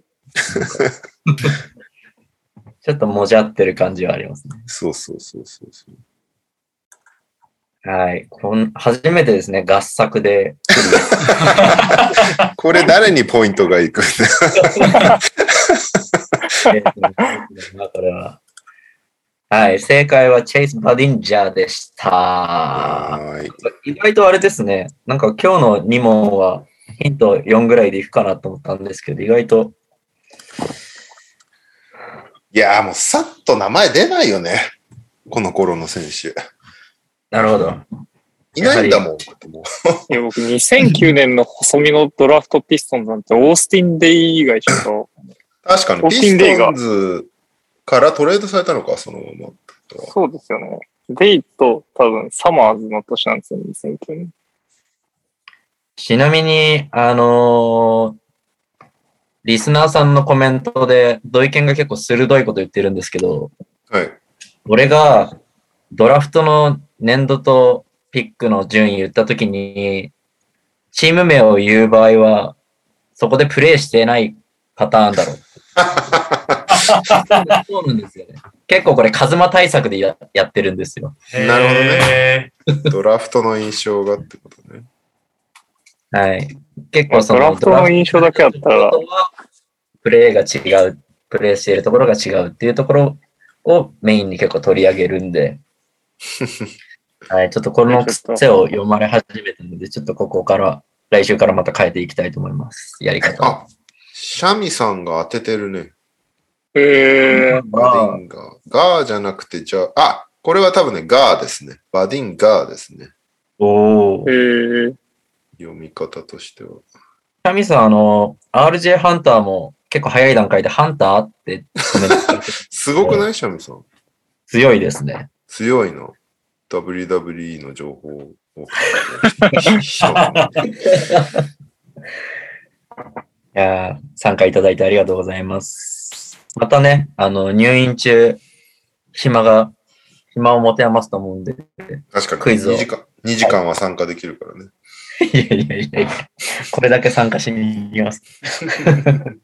病院、あれなんですか個室じゃなくて、なんか大部屋みたいな感じなんですか大部屋ですよ。個室はめちゃくちゃ別料金で高いので、無理です。じゃあ、兄貴だけ公開収録って感じですね。どういうことまあ、あれがリスナーだといいですね。いやいや、そんなことあるか ねこれ、ちょっと期待したいね。あれみたいな。今、今収録してるんですかみたいな。今、今ちょうど聞いてたんですけ ど、つってちょっと時間差で聞こえてくるっすね、つって。最高じゃないですか、それ。そんな奇跡があったらちょっとね、ゲストに参加してもらおうと思います。はい。ちょっとね、ニャオクイズはまた貯めておきますので、次回をお楽しみに。はい、ありがとうございました。もう教えて、りょう先生。長えな、今日。はいなんなんやかんや、ね。結構終わりかけかなと思って参加しました もんね。やっちまったと思いながら。じゃあ、ファンタジーはね、もう今週サクッといきましょう。はーいえー先週の振り返り、えー今いないトニーさんからいきます。えーっと、トニーさんは、ウィーク7ですよね。ウィーク7のトニーさん。えー、エド・デイビスはポテンシャル枠さん、ブルームーンさんと対戦して、6-8で敗戦されております。うんまあ、パッと見てわかる通り、怪我がすごそうですね。ジャモラがいないもんね。じゃあ、ままあ、 あとアドバ、アデバイはめっちゃア長いデです。バイオサッカー、アデバイオ切らないんだね、この人。 6からデ8ブですっもんねて。重傷なんですか結構重6視から8ウィークですよ。あ、そうなんですね。いやー、なんか、主力トップ3消えたぐらいの感じですね。そうね、ハリバンも痛いよね、これね。ハリバン、アデバヨ、モランといなかったら、きついなでもそれで6、8だったら、確かもう、にちょすこさえてますよね。ようやったなって感じするう。ん。トニーさんぐらい貯金あれば余裕で持ってられそうですようね。ん。そっか、そういうことか。もうなんか、あとはジャレット・オレン次第って感じだね、本当まあ、そうですね。 まあ、多分、モラントは普通に復活してくるんじゃないですか。なんか、毎日のようにカムバックスーンみたいな匂わせ投稿してますよ。あなんかおも、思ったより軽症だったみたいな。ね。そうですね。ほんとよかったよね。なんで、まあ、出てくると思いますけど。うん。まあ、トニさんはね、多分そんなに慌ててないでしょそううね。ん。う。はい、もうちょっと順位を落としてくれると嬉しいかな。期待しましょ期待します。じゃあ、続いてファミリーの方に移って、えーっと、じゃあ、あれでみんな、レオさん、一番上にあるので、う。これは、当たらなければどうということはないさんと対戦したんですけども、えー、8-7で、僅差でなんとか勝ちましたっていう結構ね、全、全項目競ってたって感じなんだけ言どってますね。ギリギリなんとかって感じですね。で、僕はいろいろ動いて、TJ マコネルが怪我しちゃったんで、えーうん切りましたっていうのと、ラリーナンス、俺絶対いい選手だと思ってるから、ポートランド、プレータイム増えるだろうなと思ってワクワクして取ったら全然使わねえでやんのと思って、速攻切りました、ね。で、あと、オット・ポーター・ジュニアに期待して最近良かったから、取ったら全然ダメになっちゃって、速攻を決めましたっていう。 ただ、ジャレン・ジャクソン・ジュニアがね、めちゃめちゃいいんだよね今ね。いや、めっちゃいいです よ。そう、ブロック稼いでくれるのがいいね。リバウンドは相変わらず全然しないけど、ガード並みのリバウンドスタッツだけど、なんか、あのフィールドゴールもめっちゃいいし、うん。スリーも決めてくれるし、なんかね、ジェジェジェ頑張ってるね。このままジャモランと帰ってこなきゃいいのにって思ってます。やめてください。まあ、あと KD は、これでも悪い方なんですけど、KD、あとメルトンがジャモラいない分活躍したるうんっていううんう感んじ。ブログドンがえーよかったですねね、ブログドンが地味にずっといいんだよね、今シーズン。この,、うんこの週は3があかんかったけど。まあでまあまあ、なんか、なんとなくダメだった奴らが良くなり始めたって感じかな。ニキールとか、デリック・ホワイトとか本当にクソだったんだけど、今シーズン。この週は良かったからね。って感じですかね。はい。レオさん、あれですもんね。ドラフト2巡目を切ったんですもんね。そうマイケル・ポーター・ジュニア。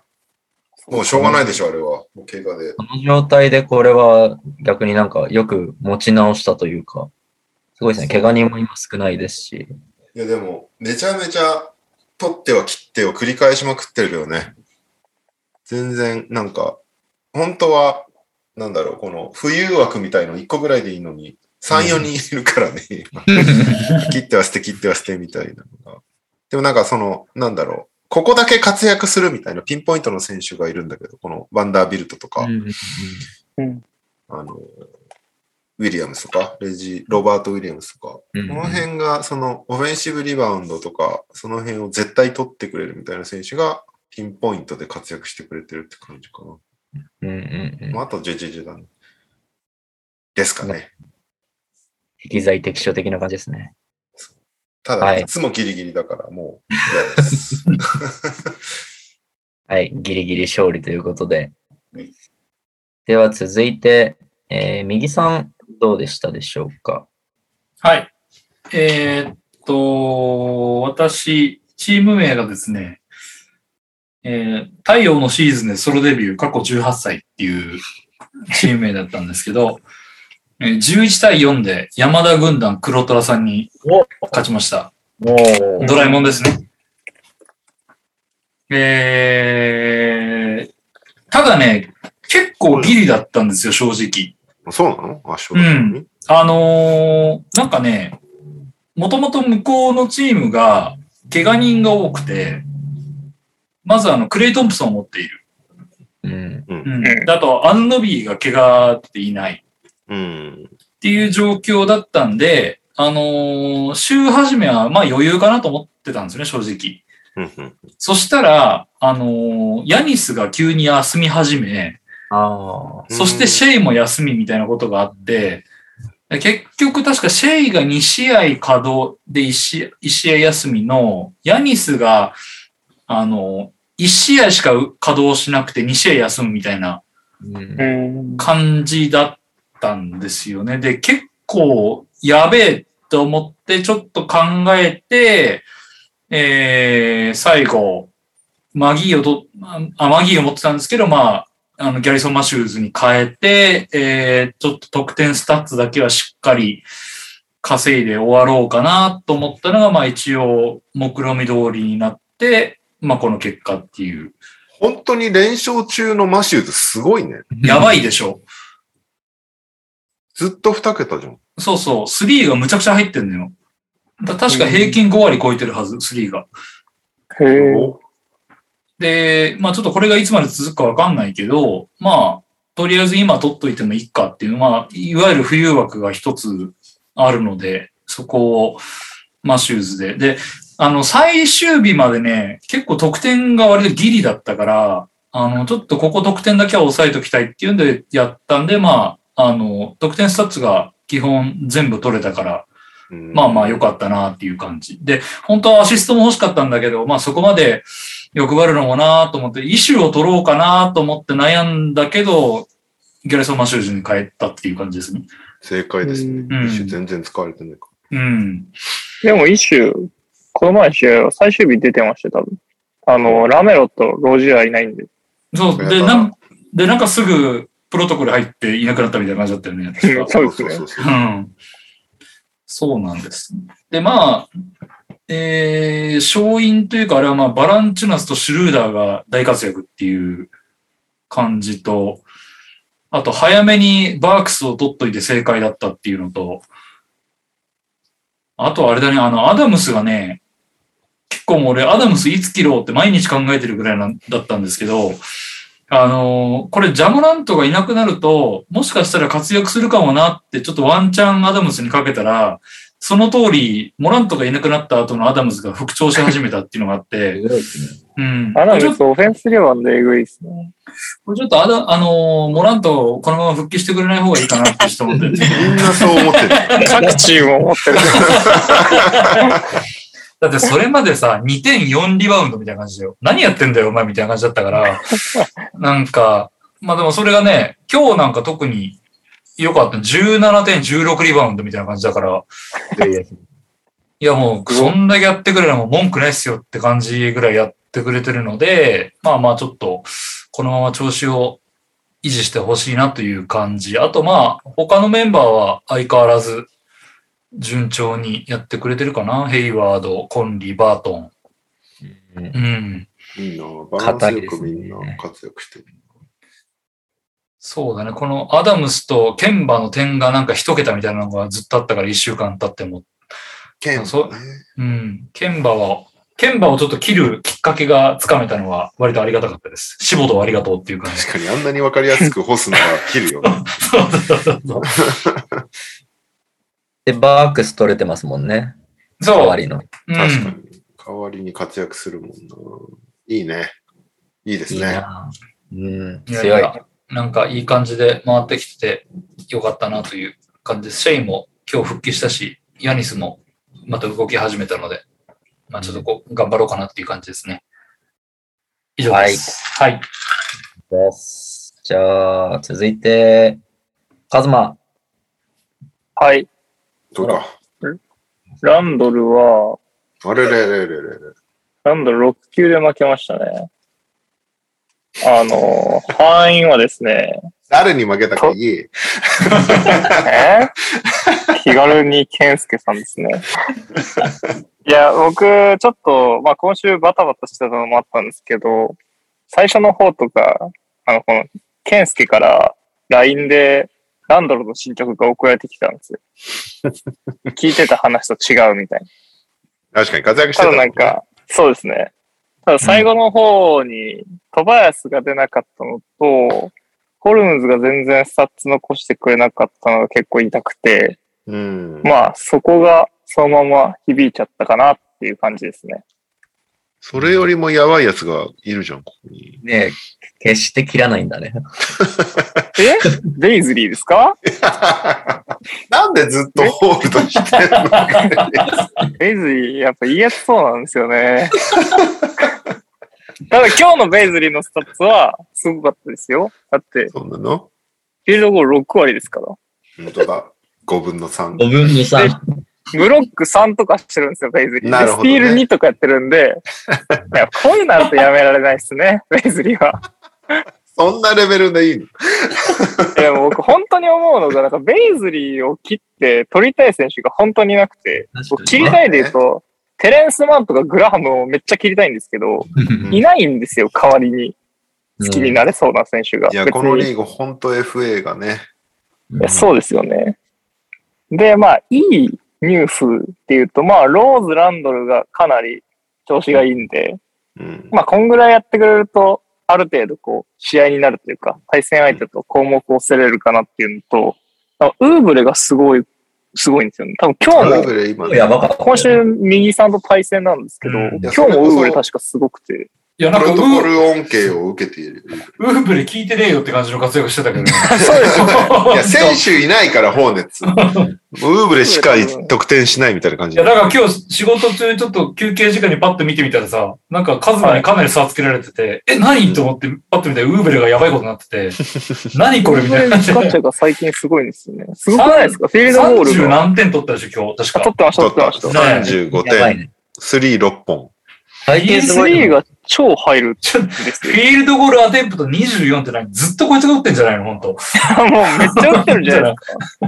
だってここ2週間ぐらい、アテンプトすごいですよね。大エースですよ。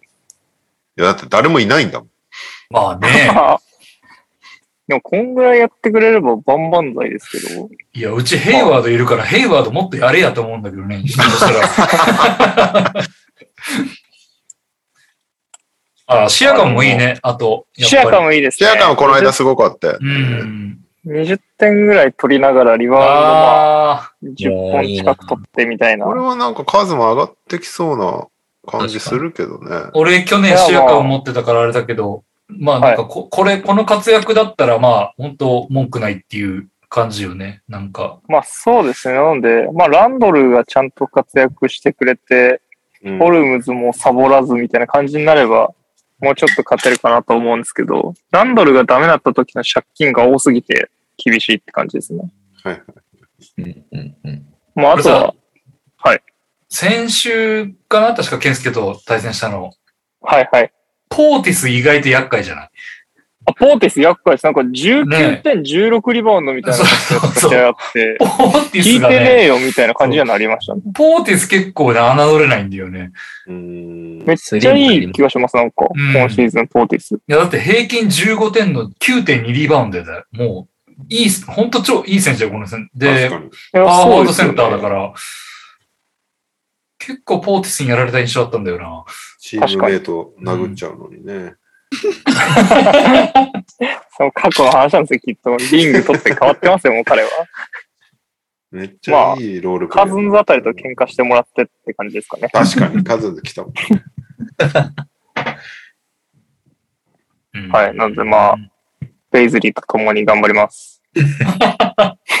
はい。じゃあ、ベイズリーは切らずに。はい。まだムーブゼロですから。すげすごいえ。よね。すごい。それはすすごごいい。んですかね。なんか勝ってたらすごいですけど、負けてますからね。まあでも、怪我人はいないからね、カズマンとかね。重傷あみまたあ、いなやっとそうでれすね。がいいよまあまあ、ずっとシアカム抱えてたんだよね、怪我の状態で。まあ、そうですね。ここかまあら。ここから、こここからです。ね。はい。頑張ってください。じゃあ最後、僕ですね。おー。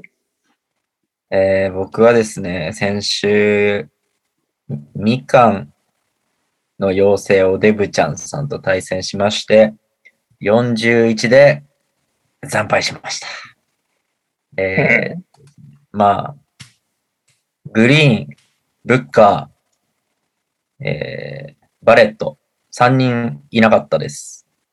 まあう、んそしたらもう無理だろうっていうことで、そ早々にこの週は諦めました。で、あとは他の出た選手は結構頑張ってくれてたんで、ガーランドとか、マレーとか、アポリス、えぐいな、こ れ。51リバウンドすごいっ。すよね、サボニス。このガー3人、ランドもめっちゃいいじゃん。 97点取ってんだよ。 97点取ってる。すごいですね。 97点31アシストって何それすごいね。うんこの惨敗の週にこんな頑張んなくてもいいのにって思いながら 見てで、まあ、頑張ってくれたんで、その、シュート率とか全部取れたので、なんとか4点取れたって感じなんですけど、本当だなんか本来、他の通常のチームだったら、多分うち6点か7点ぐらい取れてるような成績ではあったんですよ。アシスト109とか。ただ、いあの、おデブちゃんさんのチームが強すぎて、ちょっと。うーん。本当だ。まずイ、まあまあイングラムに120点取られて、ああ。そう、イングランドすごいすごいんだよね。 今日もなんか40点ぐらい取ってましたよね。これは、すごいな。でアシストもなんか12とかしていって、ちょっううーんん。でやっぱ他もね、大エースカリーもいて、うん。で、ディアンジェロも結構嫌でしたね。あああ。調子上がってますよね。ディアンジェロとか、ウッドとか、それこそ。ああ。はいはいはいは打っい。ウッドも上げてきてるからね、今ね。沖波やっぱ健康で活てる躍ロさケれッてト、強いですもんね、今。うん。もうちょっとね、あのーポジティブスタッツは全部、やっぱり火力負けうん。しましたね。仮にそのブッカーとかグリーンとかいても、この週は、おデブちゃんさん相手にはちょっと勝てなかったかなっていうレベルで惨敗しちゃったんで、まあ、ちょっと諦めはつきます。で、まあ諦めはつくんですけど、まだ未だにブッカーとグリーンは戻ってくる感じではないっていうところなので、まあちょっと2人抱えた状態で、しばらくは8人体制でマジか。しのぐんじゃないかなって感じですかね。グリーンなんかちょっと切り切ってもいいかなってちょっと思うんですけど、やっぱカズマと同じで、グリーンの代わりに取りたいような選手がいないんで、だっじたらまあ、ゃあ、フェイズリーいります大丈夫、大丈夫。大事にしよう。お互い大テ事レンにスしよテレンスマンとか。う。いやいやいや。 なので、グリーンはね、シーズン後半、ね、リーグに馴染んでくれたら爆発すると思うんで、とにかくブッカーに戻ってきてもらいたいです。本当に。やっぱブッカーがいないと火力で勝てないので、しばらくは、ちょっと我慢のうん。何週間かが続くかなっていう感じですかね。ブッカーが軽症だったらいいんですけど、ちょっと読めないので。今これは何を見てる感じですか FA にいるオーランドマジックの選手を。いやいやいいや、もう、 FA でも本当にいないっすよね。さっきも話しちゃったけども、テレンス・ロスの乱発がすごいよね、本当すごいよ、18点取ってる。えー、うんおこー、すごい。れやばさ、いですね、このスリーポイスリーポイントの率見てよ、テレンス・ロスの。あの、合合計率、合計の率がさ、さっきちらっと映った時やばかったよ。2割9分6厘だよ。多分チームみたいなチームで、あ、サグ、サグスが一番打ってて、2割5分5厘で、や、やば。ロスが大、きい、やば大きい気もよ。ねロスが次打ってて2割9分6厘で、そなんのでさ、なんで2割しか入んない選手がさ、4本とか3本とか3打つのなんか3多当な時代なのは俺わかるんだけど、うん下手な人は打つなよってすごい思うんだけど、ギャリー・ハリスも28%じゃないですか。やばいなあギャリー・ハルスってこんな下手だったっけもっとシューターのイメージありましたけどいや、ね。きついな、これマジで。もっといい選手だったイメージある。いや、そりゃ試合見てたら雑な印象を受けるわな、これは。ちょっと。モー・バグナーの方が3うんちゃんと。決めてんじゃん。いや、きついハでリすスねっ。てこんな感じなんですね。こう見ると、なんかフランツ・ワグナーがまともに見えるのが、なんか数字からよくわかるね。確 かに。なんまあか、ね3割6分5厘、3。だいぶ依存してる感じになりますよね。フィールドゴール4割4分か、ちょっときついな。もうちょい決めたいな。大丈夫、コール・アンソニー。ポール・アンソニー。コールアンソニー。 そうか。いやあー、改めて並べられるとやばいですね。エンデル・カーターが優秀やな。マジックってこれだけですか、選手。これオールプレイヤーですよね。俺そうだね。うん怪我で出てないのがね。平均得点何点ですかチームとしてってことめっちゃ低くないですか確かに。 100はいってんじゃないの今のだけ見るとめっちゃ低いと思ったんですけど、確かに意ね。外とフランツ・取れワてるグんですナーねが2番手だからね、と平均得点の。そうですよね。うんさすがに100とか言ってるんですかねあ、100いってそうだね。 100ああ点。、 100点。ピストンズそじゃんなかなっにた。少なくもないんですか、まあ、ピストンズ99ってすごいです、ね。あ、でもサンダー98点だよ。あ、本当だ。も2チーム、2チームだけ100点切ってますうね。ん。 1点がやばいんですね、マジックはね。そうね。う、へえ、一番ディフェンスがやばいのってホーネッツなんだね。ホーネッツなんか殴り合ってる感じある。うんなんかイメージだけですけど。 116点取られてる。一番いいのは、あゴールデンステートか。あーうんホーネレイカーズもやばいんだね。ホホーネッツまあ確かは、ペースが速いんだよね、確か。あ平均ー。得点がやばいですね。うんそう。あの、すごい、速い展開でプレーする分、失点も多いみたいな感じだった気がすなる確ほかうんプラマイで考えると、まあ、やばいのがマジック、デトロイト、サンダまあ、妥当ですね。ー。うん。まあ、ヒューストンも人のこと言えないけどね。そうね。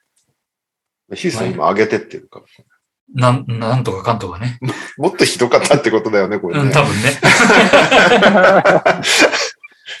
今、マイナス7.99でうす。ん。 6連勝前はきっと2桁とかだったんだろうね。いやー、だろうね。本当に。なるほどね。とりあえず、マジックから取る選手はいないっていうことが分かったんで、はい。わかりました。取りたいとじゃあ、順思い調ます。えー、じゃあ、今週、しウィーク7終わってのファミリーの順位、確認します。えー、大柴編集長が1位。うん。で、えーっと、3位に、右さん。はい。小室哲也との出会いさんですね。はい。出会っちゃいま今した週、こ今シーズン、じゃあ今週も18歳ですね。今週も18歳です。刻んできます、ね大大事なタイミングなんで。で、7位に、レオさん。はい。KG 自伝を買ってください、さん。そして、プレイオフ圏外まで行きまして、9位に、私、にゃお。あおー、5割切ってんじゃん。入りましたよ。珍しいね。にゃおリサナーが優しくないからね、みんなね。本当にえそーしで、て、ランドル。ランドルがあ弱え。 14位。なんだや弱ばいえね。。やばいね。借金生活結構来てるえねし。かも、ズボンさんは、八村とか抱えながらやってるんで、確かに前半捨ててるもんね。それとカイ比リー抱べえててる、なんカイリーもいるんですねいつまで抱えるつもりなんだろうズボンさん NBA 見てる大丈夫エイリーが抱えてるのかわかんない。いや、すごいな、これ。赤いですね。あ、いリやラードまあもリそうラードか。は予想外だろうけど。リラード、ポルジンギス。やばいね。まあ、このズボンさんがいること考えると、もうほぼ下から2番目ですよ。いや、ズボンさん、名前だけ見ると強そうなんだけ どね。確かに ね。ただ、全員いれば強いチーうムだよんね。全員健康だったら強いと思うけど、ちょっと、なこのまま行くんですかね。メンツ。一応まあ2ムーブしてるから、見てるは見てる。うん。珍しいね、なんか、カズマとミャオが。いや、そうですよね。僕ら割と強い感じですけどね。いつも毎年なんかそれっぽいと。ところにはいるみたいな。僕はいますし、兄貴ずっとトップいるイメージなんで。そちどうらしたねどう。した。大変そうですね。トレードもなかなかできなそうですからね。確かにトレードが全然起きてないね。まあちょっと今年は FA でうまく当てる人が強いのかなっていう気がしてます。確かに。予想外の動き多いからね、今年はね。あの、リアル、リアル NBA が、あ、うんこいつ急に出ないとか。まあね、言うてもまだ3分の1終わったぐらいかな、レギュラーシーズンの、あの、ファンタジーのレギュラーシーズンが20週ぐらいあったと思うんで、まあまだまだこれから中盤に入っていく感じだと思うんで、皆さんでプレーオフ目指して頑張っていきましょう。はい。以上。ピックアップゲーム長いね、えー、めっちゃ長いです。なんでこんな長いんだろう。大してニュースなか ったんだけどな。えー、今週のピックアップゲームは、ブルズ対ニックス。えーブルズが119対115で勝利した試合です。えースタッツは、ブルズ、デマーデローザン34得点6リバウンド。ニコラ・ブーチェビッチとザック・ラビーンそれぞれ27得点。ニックスは、ジュリアス・ランドル30得点、12リバウンド、6アシスト。そして、3選手、アレック・バークス、フォーニエ、デリック・ローズがそれぞれ16得点した試合でした。前半ブルーズが圧倒してたんですけども、第3クォーターにまさかの追い上げを食らって逆転され、第4クォーターになんとか逃げ切るぐらいの点差をつけて勝ったという試合でした。ウルズが。ファイト私は浅いので一番最初行かせてください。はい。前半、カルーソ。うん後半、クイックリー。ああ、クックリ。はい、そうだね。フリースロー、大事。うん、大 事。以上。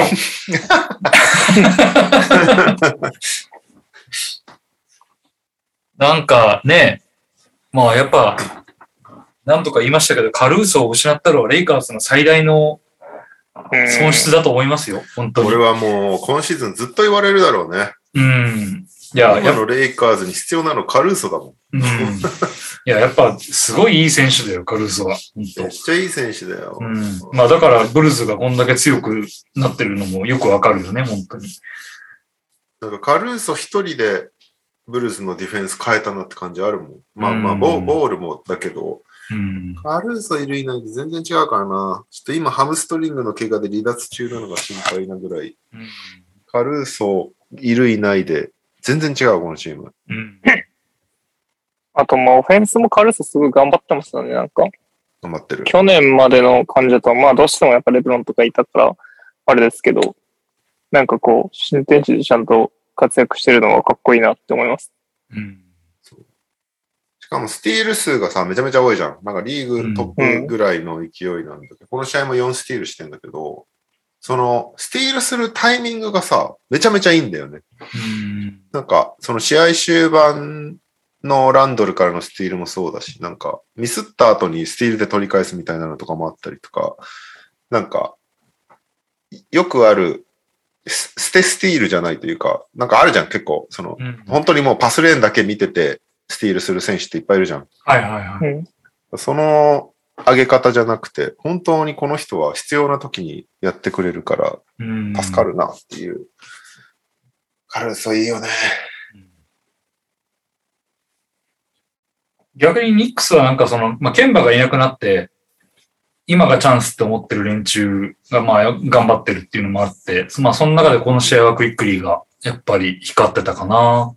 それは。クリーすごかったね。うん。あんなプルアップ3とかも決めるようになったんだってか、なんかフローターのイメージしかなかったから、うクイックリーってん。あれをバンバン決められると怖いなって感じはするよね、うん。去年からまあ、なんか割とスコアラーとしての片鱗は見せてたけど、うん。うん。今年それでさらにこれからタイあのプレイタイムが増えてくるんだったら結構面白くなりそうだなっていうところがあり。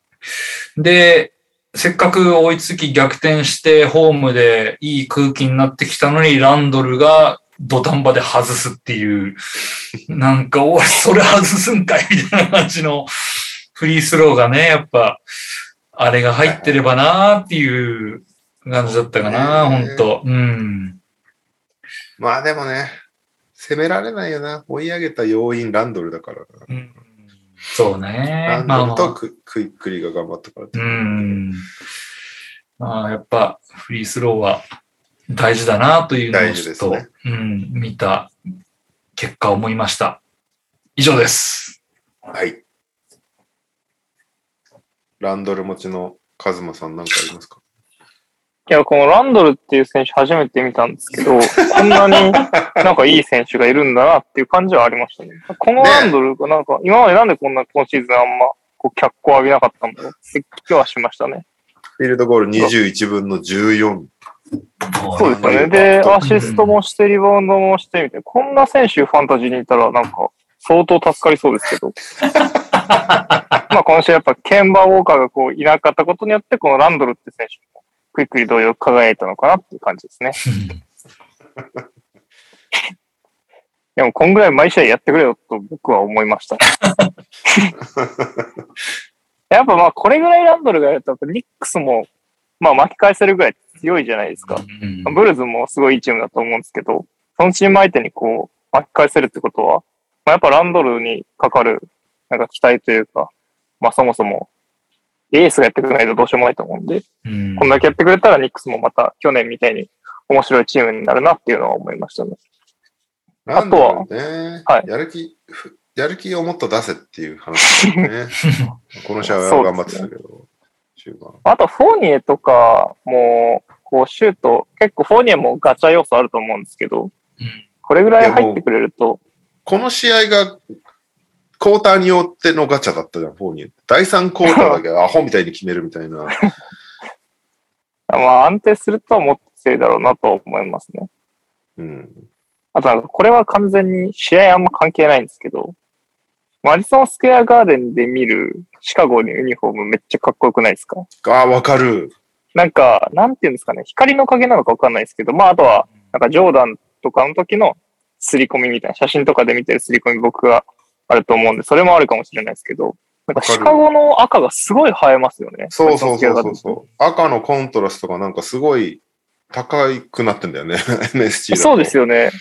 わかるわかる。照明の感じなのかわかんないですけど、それがやっぱ、ブルーズ戦は毎回思ってたんですけど、まあ今回もすごいかっこよかったですし、なんかラビーンとかみたいに花がいる、ある、ある選手がいると、なんかなおさらかっこいいなとは思いました。うんあとは、デローザンいるの、だいぶブルーズやらしいなと思いますね。いや、本当に。なんかまあ、最後の方とかも含めてですけど、あの、ツーポイントのジャンパー相当安定してると思うんで、なんかデローザーみたいな選手がいると、まあブルーズはそんなに大きく崩れないのかなと、この試合見ては思いました。うん。まああとは、まあどうですかね。ベテランがそんなにいるチームでもないと思うので、この後どう補強するかわかんないですけど、かなりイーストでもトップの方がいくかなっていうふうには思いました。そんなとこですかね。はい。まあ、なんかブ、ブーチェがこんだけ活躍してくれると、めちゃめちゃ強いというか、ブうんーチェこの試合27得点で3、9分の5っていうね。うん。うん。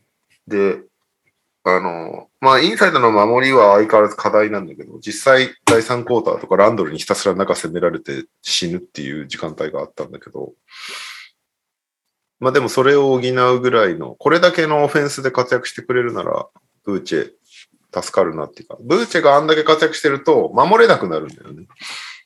相手まが。あそうですよね。ウィングにあの二人いて、そうそうそうそう。で、ブーチ活躍して、ロンゾも外開けたら今年は結構危険じゃないですか。そう。この試合はロンゾクソだったけどうん、その、そうなんだよね。その、ブーチェとのピックアンドロールがもう守れなくなるんだよね。ブーチェがこんだけ決めてると。うなんで、結構ブーチェが活躍するかどうかって重要だなって感じがするのと、デローザンがあんだけ自由にミドル決められるのって本当に強いなって思っうんうた。ん。スリー全然打ってない。この試も合しゼロ本本当すごいですよね。その、ミドルならいつでも点取れますっていうのがめちゃめちゃ頼りになるっていうか、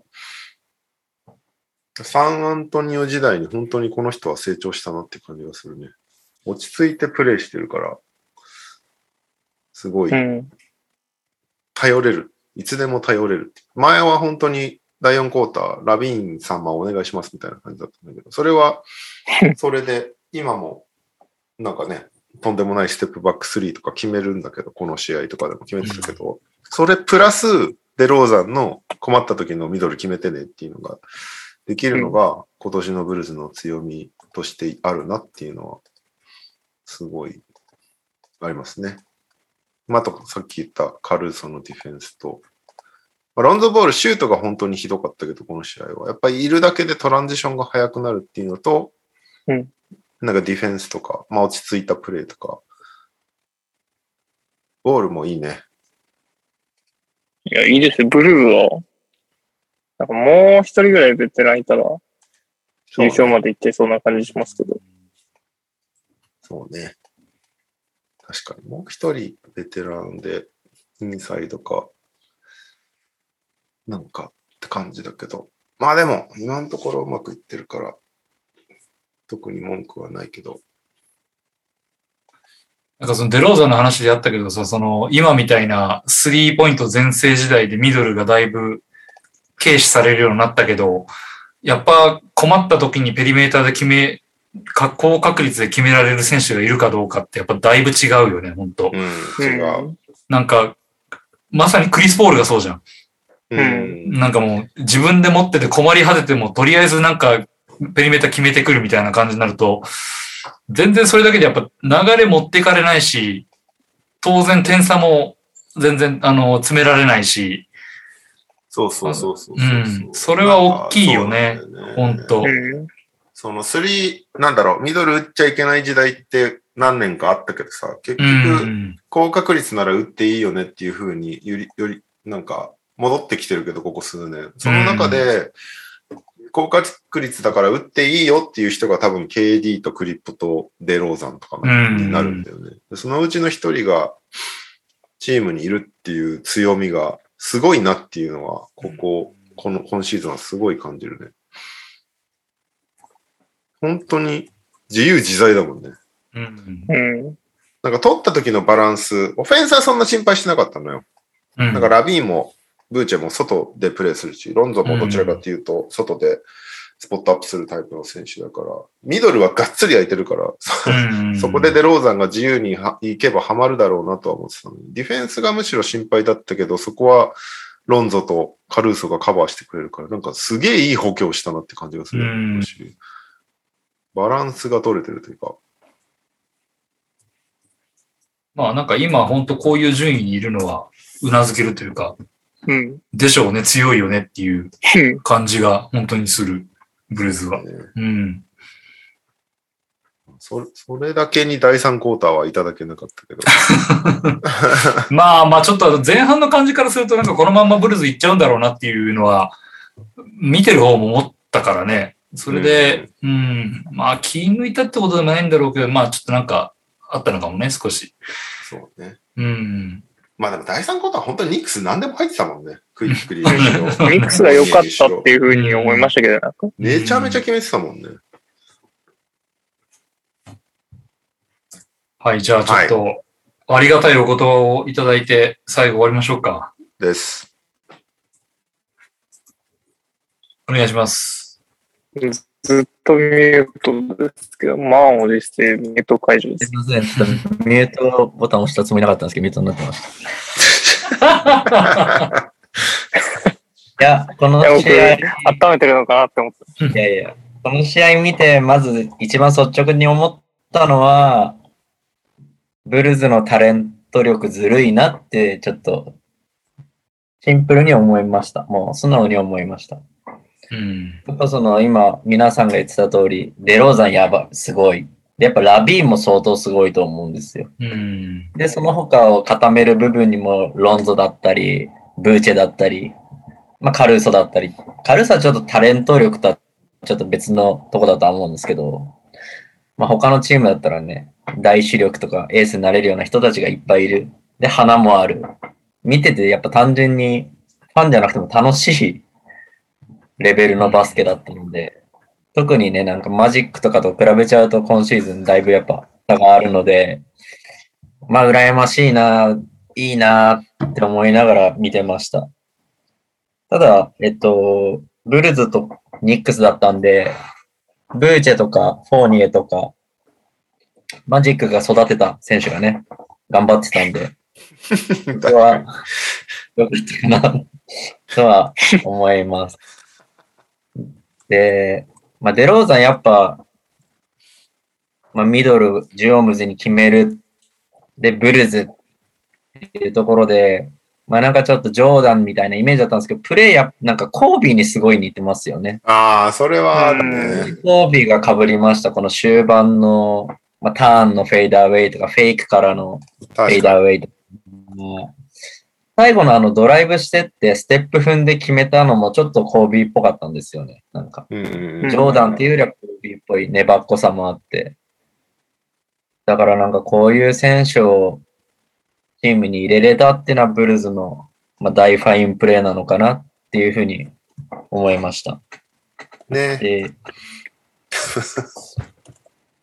逆にニックスは、あの、タレント力っていうよりは、なんかベンチも含めて結構層が厚いというか、まあ誰出しても一生懸命走って、あのーアスレチック能力もあって、結構まあ楽しいチームなのかなと。なんかトッピンなんか、うまさとかじゃなくて、一生懸命さとがむしゃらさで結構勢い持ってく部分とかもあったんで、あとミッチェル・ロビンソンとか、そのあたりも、まあ見てる分には結構楽しいなって思いました。で、クイックリーなんかもやっぱり乗った時の爆発力すごいし、あと、ローズがやっぱ、うまいなとはすごい思いますね。なんかやっぱベ、ベテランなんで、結構若手に譲るとこは譲って、省エネするところはしながらやってるんですけど、やっぱこう、タイミング見て中入ってった時とか、時間なくなった時とかに、仕掛けた時はフローターとかで結構うまく決めてたんで、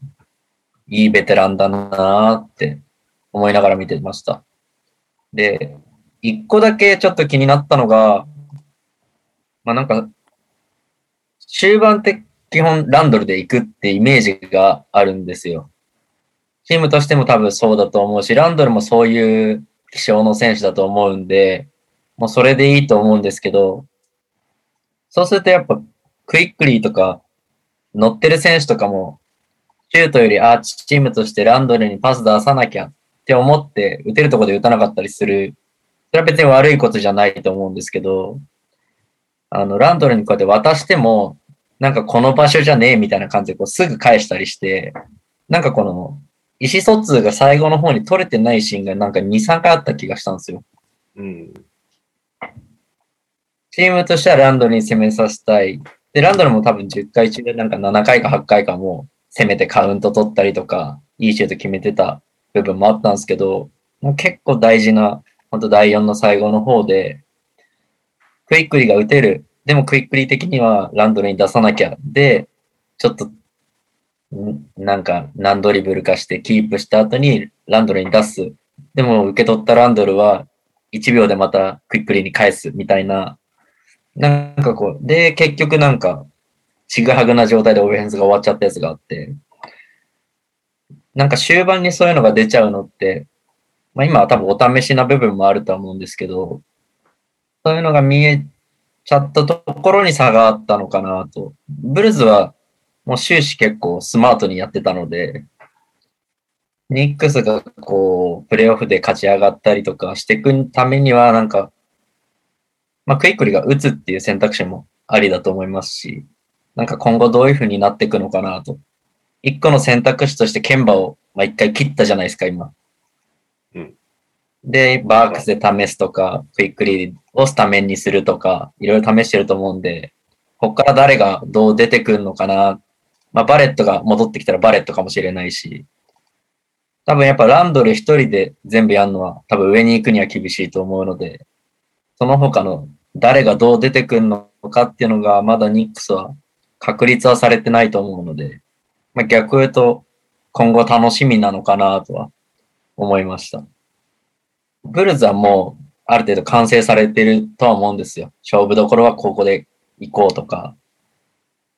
で、それが、ラビーンとデローザンって2本あるんで、相当強いと思うんですけど、うんニックスもやっぱ、プレーオフを目指すっていうよりはもう一段階上を目指すレベルに今のイーストだったらいけると思うんで、今後そこがどうなっていくのかがちょっと気になるところだなって思いました。この試合に関してはなんかちょっと終盤の締め方がニックスはあんま良くなかったのかなと、ブルーズに比べて思った感じですね。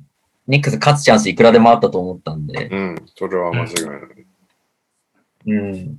まあ、特にホームでしたし、そういう面だとちょっともったいない部分はあったのかなとは思思います。ただまあ、ブルーズはずるい、ずるいなって思いました。はい。以上です。ブルーズ、羨ましいです。はい。はい。思ったよりありがたいお言葉だ った。じゃあ、来週決めますかはい。来週は、明日、セルティックス・レイカーズ。はい。あさって、サンダー・ラプターズ。金曜日、レイカーズ・グリズリーズ。えー土曜日、セルティックス・サンズ、日曜日、ジャズ・ウィザーズ、月曜日、マジック・レイカーズ、火曜日、ウィザーズ・ナゲッツ。なんか、あれんまりどれもピンとこねえな。うん。うん見たいチームで決めるか、これは。うんロケ今こッツ、そ今のタイミングで、今こそロケッツを見たいなのあるいや、でもグ、リーンないですけど、厳しい、厳しい週なんで、 そうだよね。ネッうツ、んロケッツ、バックスロケッツ。バックス、ロケッツ。厳しいですね。で、グリーズロケあッツ。グリズリー、グリズリーズロケッグリズリーツ、ズロケッツいいんじゃないですか。でも、お互い、や、両端、モラントもここに帰ってこれてるかどうか 謎だし、まあ、そうですね。うスカスカなチームを見るみたいな感じになるん。おのかな。互い主役がいないチームを見るっていう感じになっちゃうからまあ。確かに。だったらなんかあの、もう少し回で、多分シーズン後半に見ないだろうな的なチーム見る。マジックですかとか。まあ、それか、この前のグリズリーズ・サンダーの歴史的ゲームをみんなで見るのもいいかも なるほどね。見返しピックアップゲームね。でもマジックでいいんじゃないですか。本当にマジマジックもまあ、だいぶ欠けてる気はしますけど。マジックキングス。これもやばそうだな。ジャズ・シックサーズとかダメですかベーシックパスじゃないですけど、ジャズシックサーズもありだね。普通に面白そうですけど。あれ、マジックなんか試合少ねえ確な。マジッククリッパクリーッ。うーん。マジックレイカーズ。うんドワイトの試合ですね、これもね。うん。そんな感じだな。単純にどこが見たいとかはあるんですか皆さん。マジック以外で。マジック以外で。うーん。んオースティン・スパーズ・テキサス・レジェンズっていうのもあるな。なんか、今見たいってのは難しいですよね。主力がポロポロと怪我しちゃってる感じがある。そうねヒートとか見たいですけどせっかくならアデバイをいるときがいいなとか思っちゃうし。まあ、あとは連勝途切れちゃったけど、サンズとかね。ああ、何がそんなにうまでも、ブッカーが今怪我してるのか。そうですね。どうせならブッカーいるときで見たいね。ホークスって見たんでしたっけオークス。あ、ウルブズでも。やった気がすんな。ウルブズってなんか、タレントはいるけど見ないなってイメージはある。確かに、今ウルブスちょっと調子いいもんね。うん。ジャズウルブスウウルブズ・ジャズ。ウルブスジャズね。ジャズ見てないですよね、きっとまだ。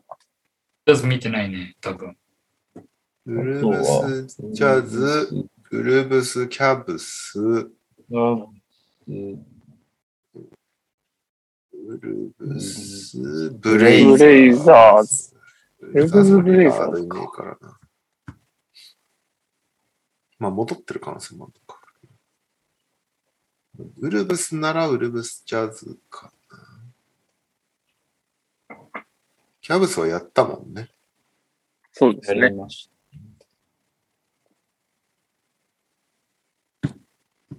うーんかな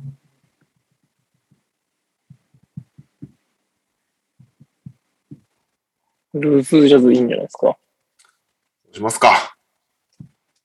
ウルブスはちょっと見てみたい気はしよし。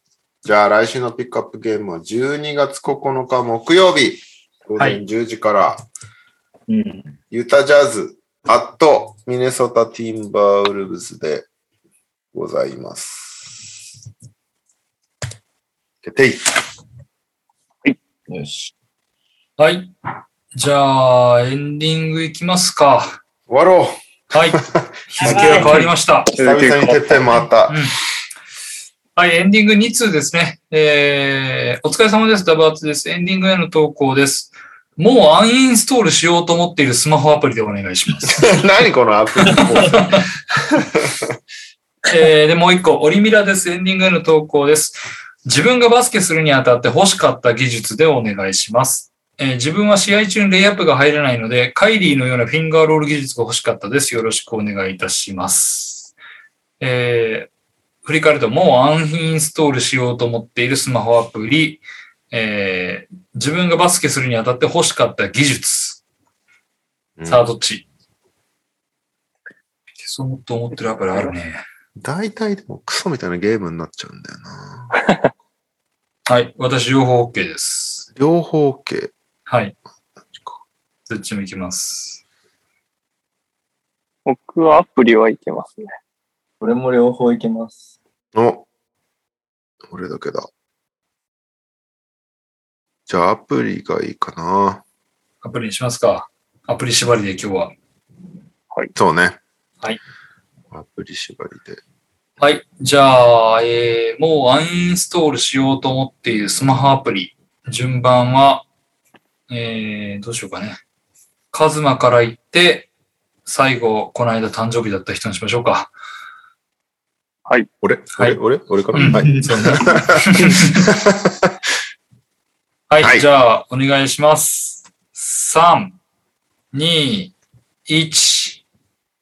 アマンガ ス。 30 days プランク。えー厚生労働省の接触確認アプリ。 あ、それだ。正解ですね。えー、マイ、マイナポイント。あーあの、登録するためだけに入れたやつ。はいね、あのマイマイナ、マイナンバーカードですね。そうそうそうう。ん。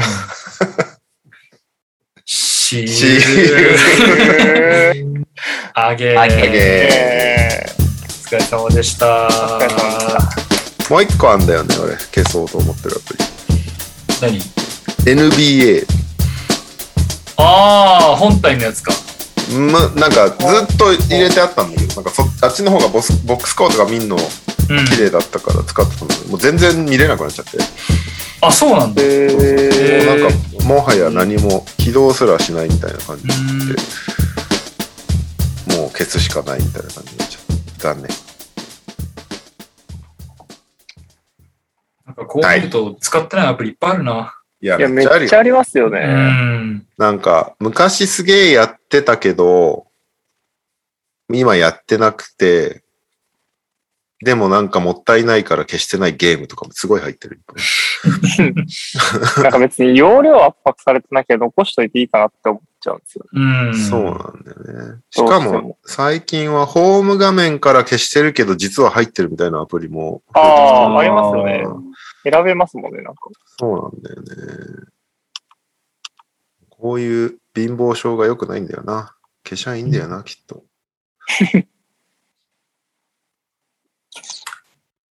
はい。はい。ではでは、お疲れ様でございましおた。願いしました。お疲れ様でした思。ったより長かった、今うん。はい。じゃあ、レオさんお誕生日おめでとうございますっていうのおめでとうございます。とうごと。ざいはい。日。にゃおさん、にゃおさん頑張ってねっていう。確か頑に張ってねっていうもうね。来週からはいない来週からはね可能性がうん。病院からお届けになるから。そうだね。入院してるリスナーと共にお送りします。そうか、そうか。隣がリスナーだ からね。前がリスナーですから ね。いやー、痛くないことを祈ります。痛いよ。うん、痛いよ。夜が、夜が痛そい。こはなんかどうしようもないよ、多分うんいや、夜が痛いのか。うんえ、チンクダはやるの結局。いや聞いてないんですよ。わかんないんです。ああ。入院わかすんるないんだ、時そういうの。いや、聞けば教えてくれたと思うんですけど、説明はあの、入院手続きする際には別にまだ聞いてないんで、なうん内情というか、詳しい話は。なんか、管なのか、おむつなのかみたいな話だと思うんですけど、なるほど俺はおむつでもなかったけどね。え、ど、どうするんですどういうことどうしたのどうしたっけな死瓶だったっけ死瓶でもないかった気がするけどな。どうしたんだろう死瓶だったのかなあ、死瓶か。垂れ流してたの垂れ流してはなかったね。あ、死瓶だったかもしれない。なんか、あのーでも、チンクダが一番き苦しいって言われるから、そうなのうん。あのー どう苦しいんですかいや、痛いんだって、やっぱ、本当ああ、うん、単純に。で、その、あれの中に、管を通してっていうのが、もうちょっとま男,、あ男としてはもいやう、考えまあまあまあ、うまあんね。想像つかないですし、超痛そうですね。みんな言うもんね。前十字の怪我して手術した人、チン管がえぐかったっていうの、本当そうなんだう。ん。あの、まあ、なんか俺はやらなかったけど、多分これと同じ感覚なんだろうなと思ったのに、膝の中にドレーンって言って、あの、血を吸う管を入れてるんですよ。その手術した後。うんその、やっぱり手術すると血が結構ドロドロ出るから、うんそれがたまらないように、あの、吸い出す管をね、入れた状態で、その自分のベッドに戻されるんだけど、うんそれを、あの、何日かすると抜くようになるのね。うん。で、それ抜くときにちょっとね、あの、痛くはなかったんだけど、すごい、すっごい気持ち悪かったのを記憶してて、ぬるってなんか抜けていくう感わあじ。うあ、んなん。か話聞いてるだけでもなんかちょっと、で、それはまあ、 足あの、足だかヤらオねが、悶絶してる。あれだけど、これがね、ぶつからやられると、やっぱそれは気持ち悪いし嫌だよなっていうのは、なんか、き感じた気はする。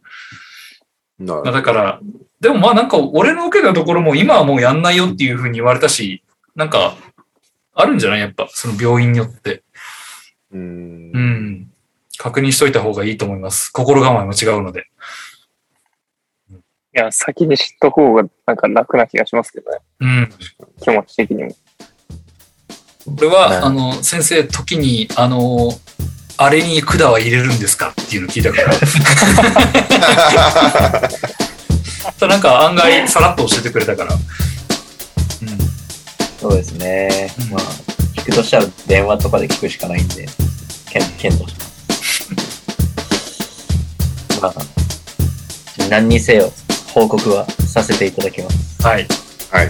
頑張ってください。頑張ります。頑張ってください。はい。大変そうですね。リハビリも含めて頑張ります。応援してます。困ったことあって言ってください。あ、ありがとうございます。はい。はい。じゃあ、お疲れ様でした。お疲れ様ですお疲れ様でした。あーはい。